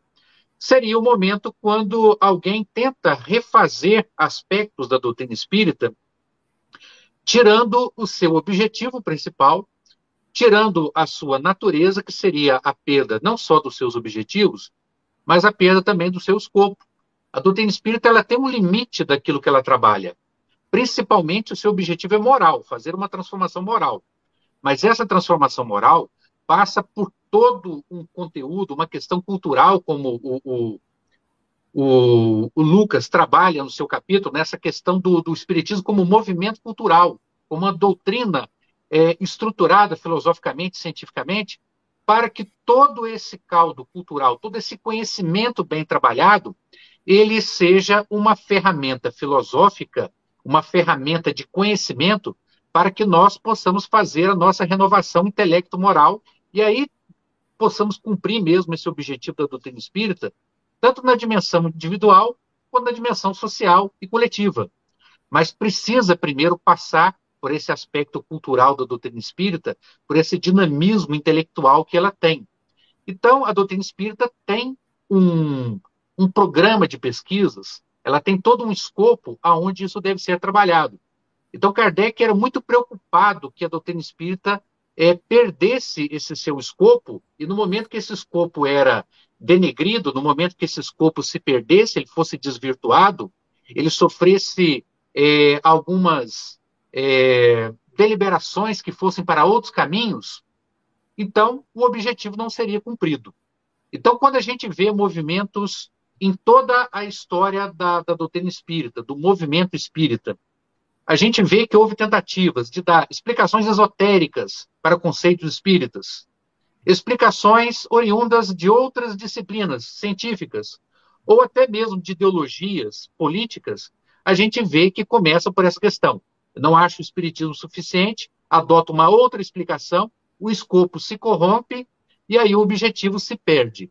A gente pode ver que isso é tão verdade que todas as tentativas na história da doutrina espírita de fazer esse desvirtuamento, e nem todas as tentativas foram, digamos assim, realizadas por pessoas mal intencionadas. Mas existe aquela célebre, aquele célebre ditado, né? Que de boas intenções o inferno está cheio. Então, mesmo espíritas intelectuais é, que tivessem bem intencionados, às vezes estavam enganados nos seus métodos e levaram o espiritismo a se afundar em determinados momentos. Prejudicaram a divulgação da doutrina espírita, prejudicaram o seu crescimento, e hoje a gente vê também, né, o Eric fala lá no, no, num dos, das partes dos seus capítulos, ele fala dessa presença do espiritismo no mundo. Apesar dessa presença estar é, é, bastante enraizada e ter uma certa relevância, hoje ela poderia estar muito mais relevante se a doutrina espírita, o, o histórico né, do movimento espírita brasileiro e mundial, nunca tivesse passado por esses desvios, ou se esses desvios tivessem um impacto muito menor. Infelizmente, a gente vê hoje pessoas que, que foram muito destacadas no movimento espírita, que produziram em determinadas épocas pesquisas importantes, acabando hoje se desviando para esse objetivo de misturar a doutrina espírita com ideologias, com práticas políticas e outras questões, e a gente vê que até mesmo a produção intelectual espírita dessas pessoas se perde. Parece que toda contribuição anterior ela se torna anulada e pessoas que poderiam estar pensando a doutrina espírita, ajudando naquele aspecto que Kardec fala, que o caráter, é, o caráter progressivo da doutrina espírita seria uma das condições da sua manutenção no mundo. O que, que ele queria dizer com isso? O caráter progressivo é que a doutrina espírita é dinâmica, ela evolui, ela se desenvolve, ela cresce, ela, ela progride, e ela tem cada vez mais condições de dar respostas aos desafios modernos que a gente passa. Se no século XIX ela tinha condições de responder certas questões, hoje nós temos outras demandas que também precisam ser respondidas.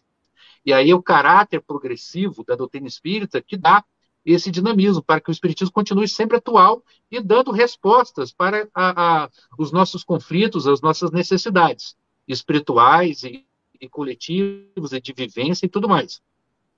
Então, nesse momento, é, pessoas que poderiam estar realizando grandes pesquisas, desenvolvendo grande parte do conhecimento espírita, dando um aperfeiçoamento a tudo isso que a gente conhece, elas acabam se desviando nesses conceitos né, nesse desvirtuamento é, doutrinário e acaba se perdendo também uma grande capacidade da doutrina espírita também se desenvolver.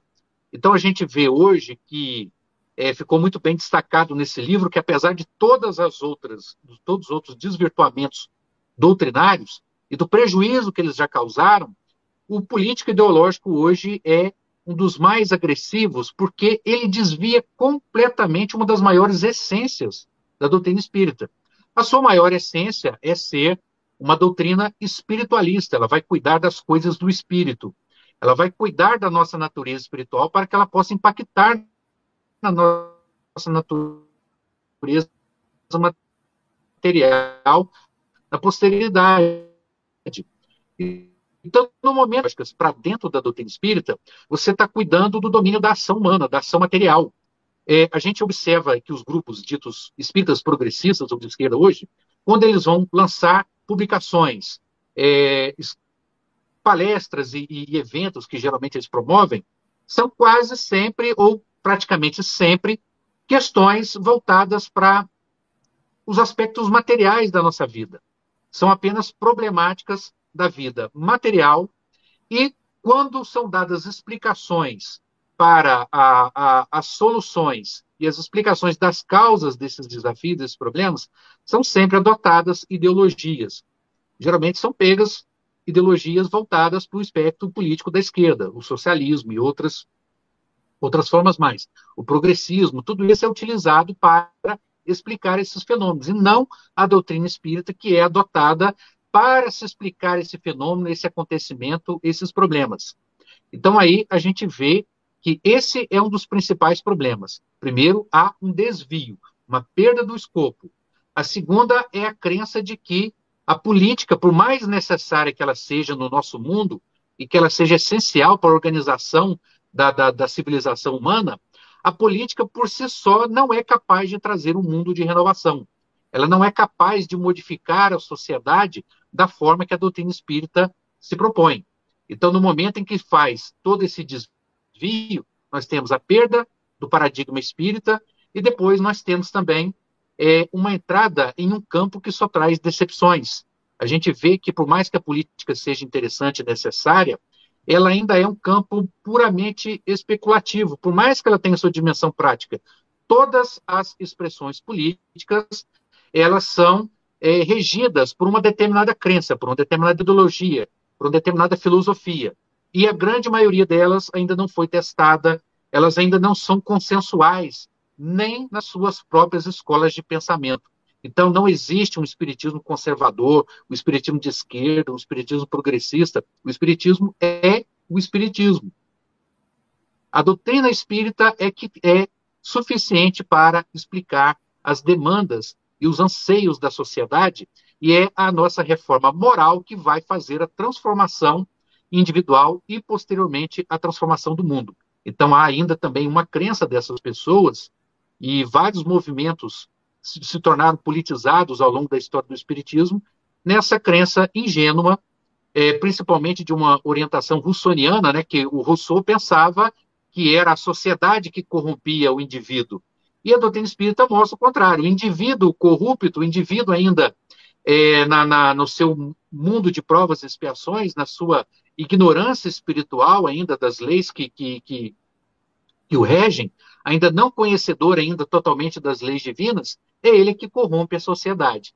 Então, entrar por esse mérito não vai, de forma alguma, trazer a transformação e nem trazer aquela reforma da sociedade que a doutrina espírita se propõe, passando primeiramente pela reforma do indivíduo nesse crescimento intelecto-moral. Então, esse livro, eu considero ele como de extrema relevância para a gente pensar tudo isso. A contribuição dos três autores aqui foi muito relevante para pensar todos esses aspectos, e o Marco Milani também, que dá essa introdução excelente, que faz um resumo, que dá todo esse direcionamento introdutório para aqueles que querem depois fazer a leitura desse livro tão importante nessa época de hoje. Obrigado mais uma vez por essa oportunidade aqui e que possamos divulgar esse livro e que ele seja, digamos assim, uma referência para a reflexão, como os nossos amigos aqui disseram. Ninguém aqui é dono da verdade. Nós estamos propondo uma reflexão e mostrando o que seria o perigo desse desvirtuamento que se propõe na doutrina espírita atualmente. Obrigado. É isso aí. Pessoal, nós já estamos com um horário bem adiantado, né? É, todo mundo aqui trabalhou o dia todo, está cansado, enfim, a gente tem uma limitação aqui de horário. Então, nós já vamos precisar partir aí para o nosso encerramento. É, como eu disse no início, talvez nós não conseguíssemos aí responder os questionamentos que viessem através dos chats, mas não vai faltar oportunidade, porque a intenção depois é trazer cada um né, é, é separadamente para falar acerca desses temas, que aí eu acho que a gente vai conseguir ter um pouquinho mais de tempo para explorar, inclusive, esses questionamentos, né?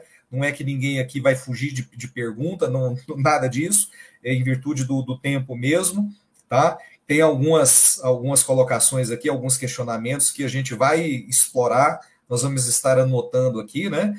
Para a gente explorar depois, mas a gente realmente precisa então partir para o nosso encerramento.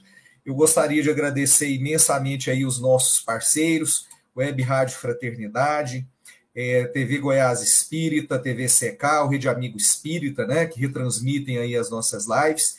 Eu gostaria de pedir que todos possam dar aí a sua, a sua força ao canal do IGESE, né, no YouTube, IGESE, Instituto Goiano de Estudos Espíritas, que vocês possam se inscrever no nosso canal, que vocês possam ativar as notificações, que vocês possam curtir e compartilhar os nossos vídeos, inclusive esse que você está assistindo, né? Lembrando que fica na plataforma, fica gravado, então a, a pessoa pode assistir posteriormente, então que você possa estar compartilhando.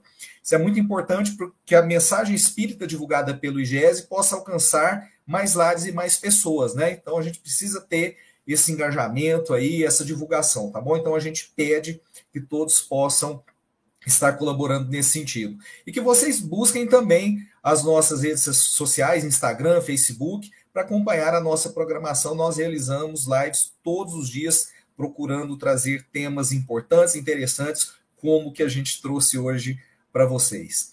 É, e eu gostaria, então, uh, de pedir. Uh, uh, deixa eu só mandar alguns abraços aqui, ó. É, VDS Marques, né? Deixando seu boa noite, dando os parabéns pela live. A Patrícia De Oios, lá da, dos Estados Unidos, também deixando seu agradecimento. A Lili Fará. a Patrícia está falando aqui, ah, por favor, Adriano, esses companheiros têm que voltar umas cinco vezes cada um. eu vou, eu vou, Patrícia, eu vou amarrá-los, eu vou assinar a carteira deles para que eles estejam aqui com a gente pelo menos umas cinco vezes aí esse ano ainda.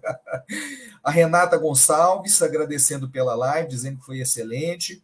Então, o Edilson é, Trautwen, é, deixando aqui uma mensagem carinhosa também. Obrigado, Edilson, por estar conosco.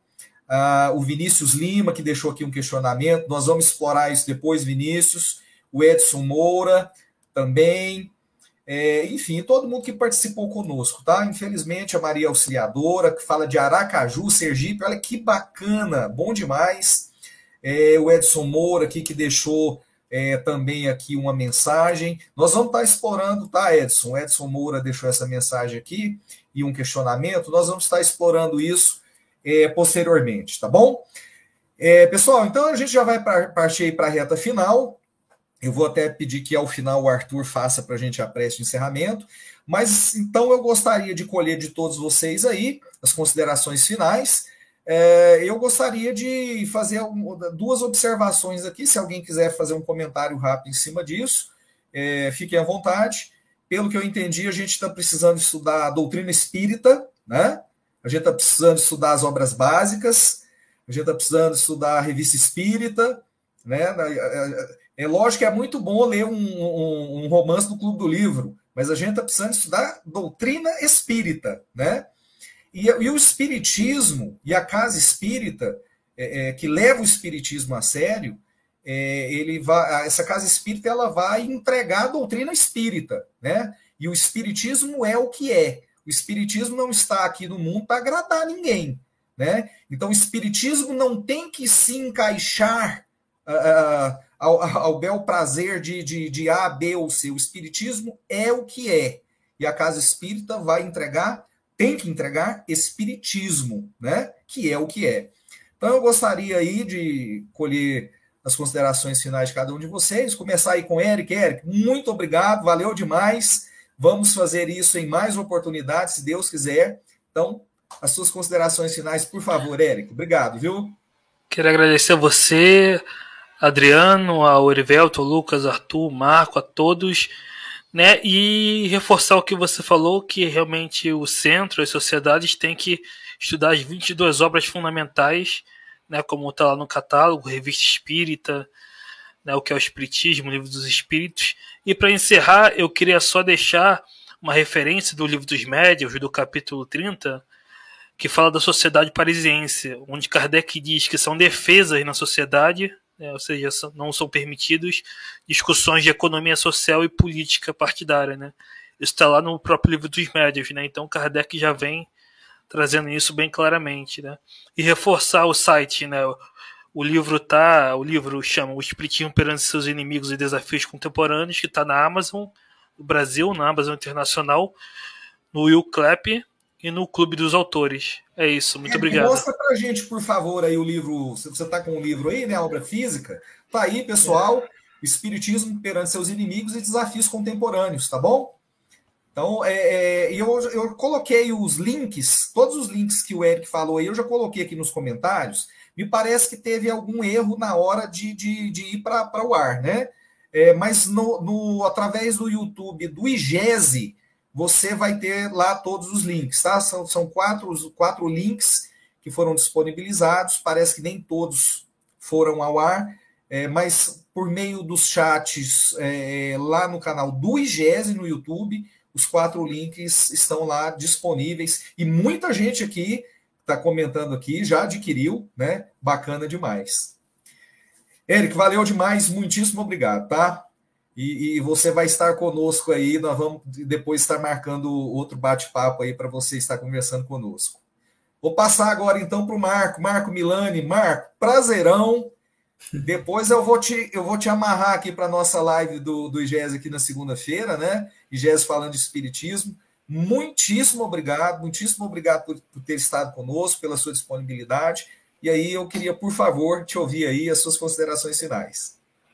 Obrigado, Adriano. Vai ser com o maior prazer também é, participar aqui. Quero agradecer o convite, né, é, em particular ao grupo, né, aos autores do livro, o Eric, Lucas, Arthur e o Erivelto também, que participou do projeto desde o começo. Então, agradeço aos quatro aí a oportunidade, aos amigos que nos acompanharam na live, né, pela, pelos comentários, pela assistência. Eu não consegui ler todos, mas eu espero que tenha sido bem produtivo.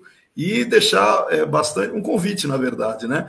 Na leitura do livro, é, eu vou até fazer já uma propaganda também. A USE ela está com uma campanha chamada Comece pelo Começo, que é 50 anos, na verdade, dessa campanha, é, para valorizar as obras de Kardec, né? para a gente entender os princípios espíritas na sua fonte, na sua origem, Kardec. Então, vamos ler este livro com o Kardec ao lado, porque eventualmente nós vamos identificar que é, é, esse o crivo que nós precisamos. Se alguém tem alguma crítica, e veja, e a ideia é essa mesma, vamos colocar, vamos abrir para comentários, para discussões racionais, sem nenhum é, escrúpulo de achar que, meu Deus, não pode ser criticado. Pelo contrário, mas leia com Kardec ao lado. Vamos olhar Kardec, o que Kardec diz e o que tem no livro, para ver se, se a, coerência que, que, está sendo tratada. Eu acho que esse é, é o ponto central. Né? Então, eu deixo aqui meu abraço a todos, faço esse convite da leitura com Kardec, né, do livro com Kardec ao lado.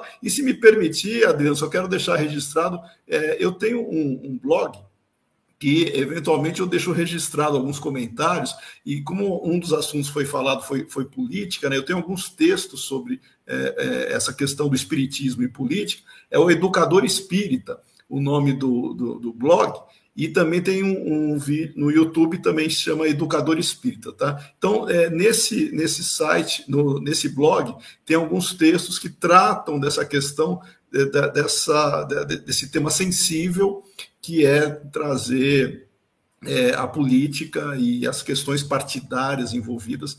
O Espiritismo está lá no Educador Espírita, fica à disposição para quem quiser é, comentar. É isso, obrigado mais uma vez, fico à disposição para novas oportunidades. Bacana demais. Marco, fala, fala novamente, por favor, o, o, o blog. É Educador Espírita. Eu posso pôr aqui no site, no, no, nos comentários. Vou pôr nos comentários aqui, acho ah, que é mais fácil. Educador espírita. É, eu coloquei aqui no, no, é, na, no chat, coloquei no chat Educador Espírita, é, tem no, no, é o blog e tem também o, no YouTube. Tá joia, valeu demais. Bom demais a, a ter estado contigo aqui, viu, Marco? Valeu demais, muitíssimo obrigado. Passar agora para o Arthur. Arthur, obrigado, obrigado por ter estado conosco novamente. E eu vou pegar contigo então suas considerações finais, por favor. Agradecendo ao GESE, né, demais canais co-irmãos aí, inclusive a própria, o próprio, a própria rede Amigo Espírita, né, e que nós aproveitamos para fazer aí o, a propaganda, como diz o Marco, de um mais novo programa, né, que nós estamos aí participando, que é o Polêmica Espírita, que se vai ao ar toda quarta-feira às oito e meia, né? Tem realmente feito é, assim é, bastante sucesso em termos de, ter, de chamar atenção, né, para uma série de questões do movimento espírita. Também convidar vocês ao meu canal, que é o Arthur Azevedo Difusão Espírita. Lá, tudo que nós fazemos, nós também levamos para lá, para as pessoas acompanharem, né? Quem não conseguiu acompanhar nos, as nossas participações nos canais originários, né?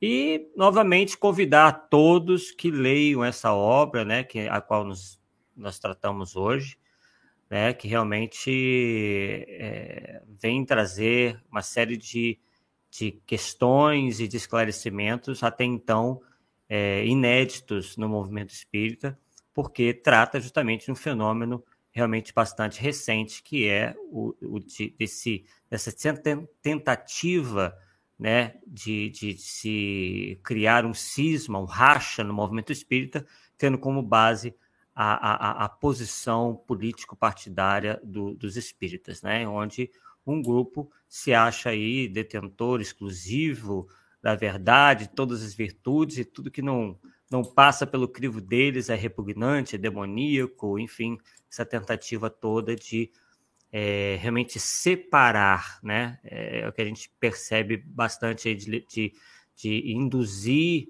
é, a, uma, a, uma, a uma separação, a uma cisão, né? Porque cisma vem, é, é um sinônimo de cisão, e o que a gente menos precisa no movimento espírita é de cisão, e sim da união fraterna entre todos. Então, obrigado aí, Adriano, e passo aí a palavra para você. Valeu demais, Arthur. Obrigadão. Falar com o Lucas agora. Lucas, muitíssimo obrigado é, por sua participação. Sempre bom demais ter você conosco. Colher, então, suas considerações finais. Adriano, a gratidão é minha, é nossa, pelo espaço concedido a todos que ajudaram na divulgação, aos amigos que participaram conosco da iniciativa, ao Elivelto, que esperamos acrescente ao livro numa futura edição também as suas reflexões. Eu só queria uh, rapidamente, muito rapidamente, esclarecer o Edson Moura, que fez um questionamento sobre o que eu quis dizer com o aspecto cultural da época de Kardec, porque cultura é uma palavra muito ampla. E é isso mesmo, Edson, é uma palavra muito ampla mesmo. Cultura diz respeito a toda a atividade humana, em essência.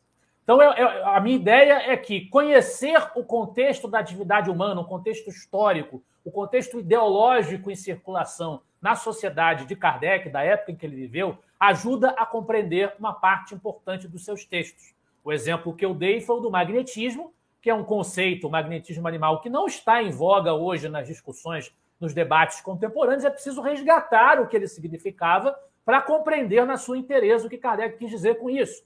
Ou por outra, quando nós lemos os textos de Kardec sobre a frenologia, por exemplo, é muito fácil, lendo aqueles textos com o olhar uh, de hoje, nós tirarmos deduções equivocadas sobre a própria integridade moral de Kardec em cima dos textos. Uma leitura rasteira, uma leitura superficial, que não leva em conta o lugar que aquelas ideias ocupavam no conhecimento da época, ela leva a erros. Foi isso que eu quis dizer.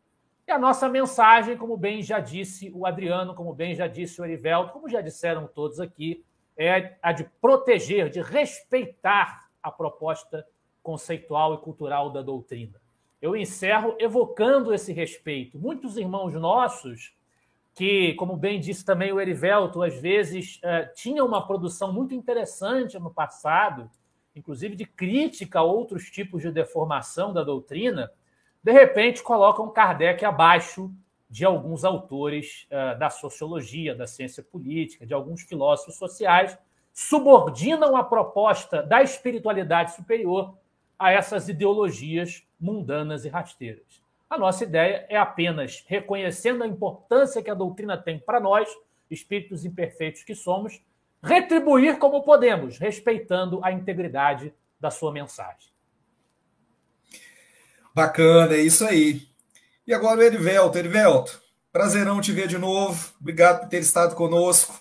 Suas considerações finais, por favor. Mais uma vez, agradecer a oportunidade aqui, esse convite feito pelo Eric, pelo Marco, o Lucas e o Arthur de estar participando nesse debate é, desse livro, né, dessa contribuição gigantesca.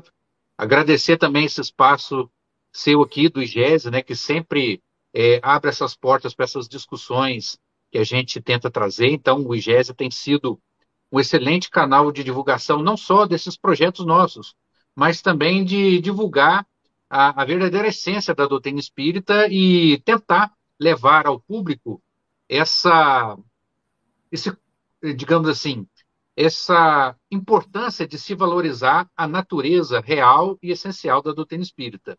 E lembrando, mais uma vez, que nenhum de nós aqui temos a pretensão de ser donos da verdade e que acredito que o objetivo dessa live aqui foi é, muito mais do que divulgar essa obra importantíssima, mas mostrar também que estamos todos preocupados com os rumos da doutrina espírita e do movimento espírita, para que ele não se perca, para que ele não é, abandone os seus objetivos, e tão preocupados como nós estamos, como apaixonados e pessoas é, que, que, amamos de fato essa doutrina espírita que tanto nos consola e tanto no, nos esclarece sobre os objetivos da nossa vida, dessa nossa encarnação, preocupados com ela, a gente tenta fazer aqui essa reflexão para que todos venham também, é, se sintam convidados a pensar com a gente a respeito dessa problemática que consideramos muito séria. Então, apenas isso e que todos possam depois é, ter uma boa noite e que possam vir ter o seu descanso tão merecido e com essa reflexão aí para se fazer ao longo dessa semana e a gente estar sempre pensando na melhor maneira de estar divulgando a doutrina espírita com base nessas importantes reflexões. Bacana, bacana demais. Gostaria, antes de passar aí para o Arthur fazer a nossa prece de encerramento, só mandar um abraço para Denise Balô, a minha amiga Denise, né, que é da equipe do IGESE, deixando aí a sua mensagem, dando os parabéns a todos, é, falando que foi um debate muito importante sobre a nossa doutrina, né? É, então, deixando aí aos convidados a gratidão e o respeito. Obrigado, Denise, por prestigiar aí a nossa live da segunda-feira. Valeu demais. Pessoal, então, a, a, acho que a grande reflexão aqui é que nós precisamos proteger a doutrina espírita, né? É, eu vejo que as pessoas, muitas vezes, é, acho que todo mundo aqui já, já viu isso acontecer, né? Aquela coisa do reza que passa, enquanto você fica rezando que passa, é, é, esse tipo de situação vai avançando dentro do movimento espírita, né? Então a gente precisa estar muito preparado é, em relação a isso e a gente precisa se posicionar. E aqui não é o convite para que a gente arrume confusão, arrume briga com ninguém, não. Mas a gente precisa proteger a doutrina espírita, né? É só a gente se espelhar em Kardec. O Kardec não protegia a doutrina espírita dos seus detratores, dos seus inimigos. Então a gente precisa se espelhar no codificador e fazer essa proteção que é muito, muito, muito necessária. Se posicione. Né? Em primeiro lugar, estude doutrina espírita para que você tenha embasamento doutrinário para rebater os absurdos que a gente está vendo por aí. Né? E não deixe que eles passem, porque a pessoa desavisada, a pessoa que não está é, é, é tão voltada ao estudo da doutrina, muitas vezes vai ser envolvida por essas enganações. Né? Então a gente não pode deixar que isso aconteça. É nosso dever proteger a doutrina espírita é, do, dos seus inimigos e dos seus detratores. Então, gostaria de deixar essa mensagem final. Vamos ter muita atenção. É, é, é o nosso, vamos demonstrar o nosso carinho e o nosso amor à doutrina, protegendo-a, porque isso no momento é, é, se faz muito, muito necessário, tá bom? Então fica essa mensagem final aí, o meu abraço, meu abraço forte, apertado ao Eric, ao Marco, ao Arthur, ao Lucas, ao Erivelto. Muitíssimo obrigado. Para mim é sempre um enorme prazer estar com vocês. Os nossos, é, as nossas conversas é, fora do ar, né? Que a gente sempre bate um papo antes, depois, enfim. Gente, muito, muito obrigado mesmo. Valeu demais, tá? Então, passar para o Arthur fazer a, a, nossa prece de encerramento. E, pessoal, vou amarrar todo mundo, tá? Logo, logo aí, cada um vai estar aparecendo individualmente aí para bater um papo conosco na live da segunda-feira, IGES falando de Espiritismo.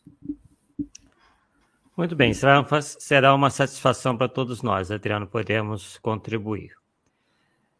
Bem, vamos elevar nossos pensamentos a Deus, nosso Pai Criador, aos bons espíritos, agradecendo por essa oportunidade que tivemos de refletirmos sobre os rumos do movimento espírita, esse movimento espírita que é feito de seres humanos, feitos de homens e mulheres, que nós que nos, se encontram ainda, como todos nós, numa condição ainda de inferioridade tanto intelectual como principalmente moral. Essas chagas morais que nos aturdem a todos, nós pedimos forças a Deus, principalmente para que possamos superá-la, de modo a nos tornarmos indivíduos cada vez melhores e efetivamente podemos contribuir para um mundo melhor a partir do somatório das nossas virtudes. Que possamos deixar de lado as nossas é, vontades, os nossos caprichos, as nossas vaidades, de modo realmente a contribuir para o Espiritismo, que é essa luz, esse facho de, de luz, esclarecimento, de informação vital para o nosso crescimento espiritual. Portanto, agradecemos mais uma vez e que possamos aqui nos reunir muitas e muitas vezes, nesse clima fraterno, nesse clima cordial, para trocarmos experiências uh, e também uh, compartilharmos desses momentos uh, tão benéficos para o nosso crescimento espiritual. Muito obrigado mais uma vez e que assim seja, graças a Deus. Que assim seja. É isso aí, pessoal. Então, até a próxima segunda-feira, às 21 horas. Lembrando que todo esse trabalho é feito com muito amor, com muito carinho, para vocês, por vocês, tá bom? Beijão no coração de cada um que esteve aqui conosco, a, a, a toda, a toda a nossa turma aqui que esteve conosco hoje para tratar desse lançamento maravilhoso dessa obra, né? E a todos vocês que estiveram nos acompanhando. Muitíssimo obrigado. Beijão no coração de cada um. Então, até a próxima segunda. Fiquem todos com Deus. Tchau, tchau.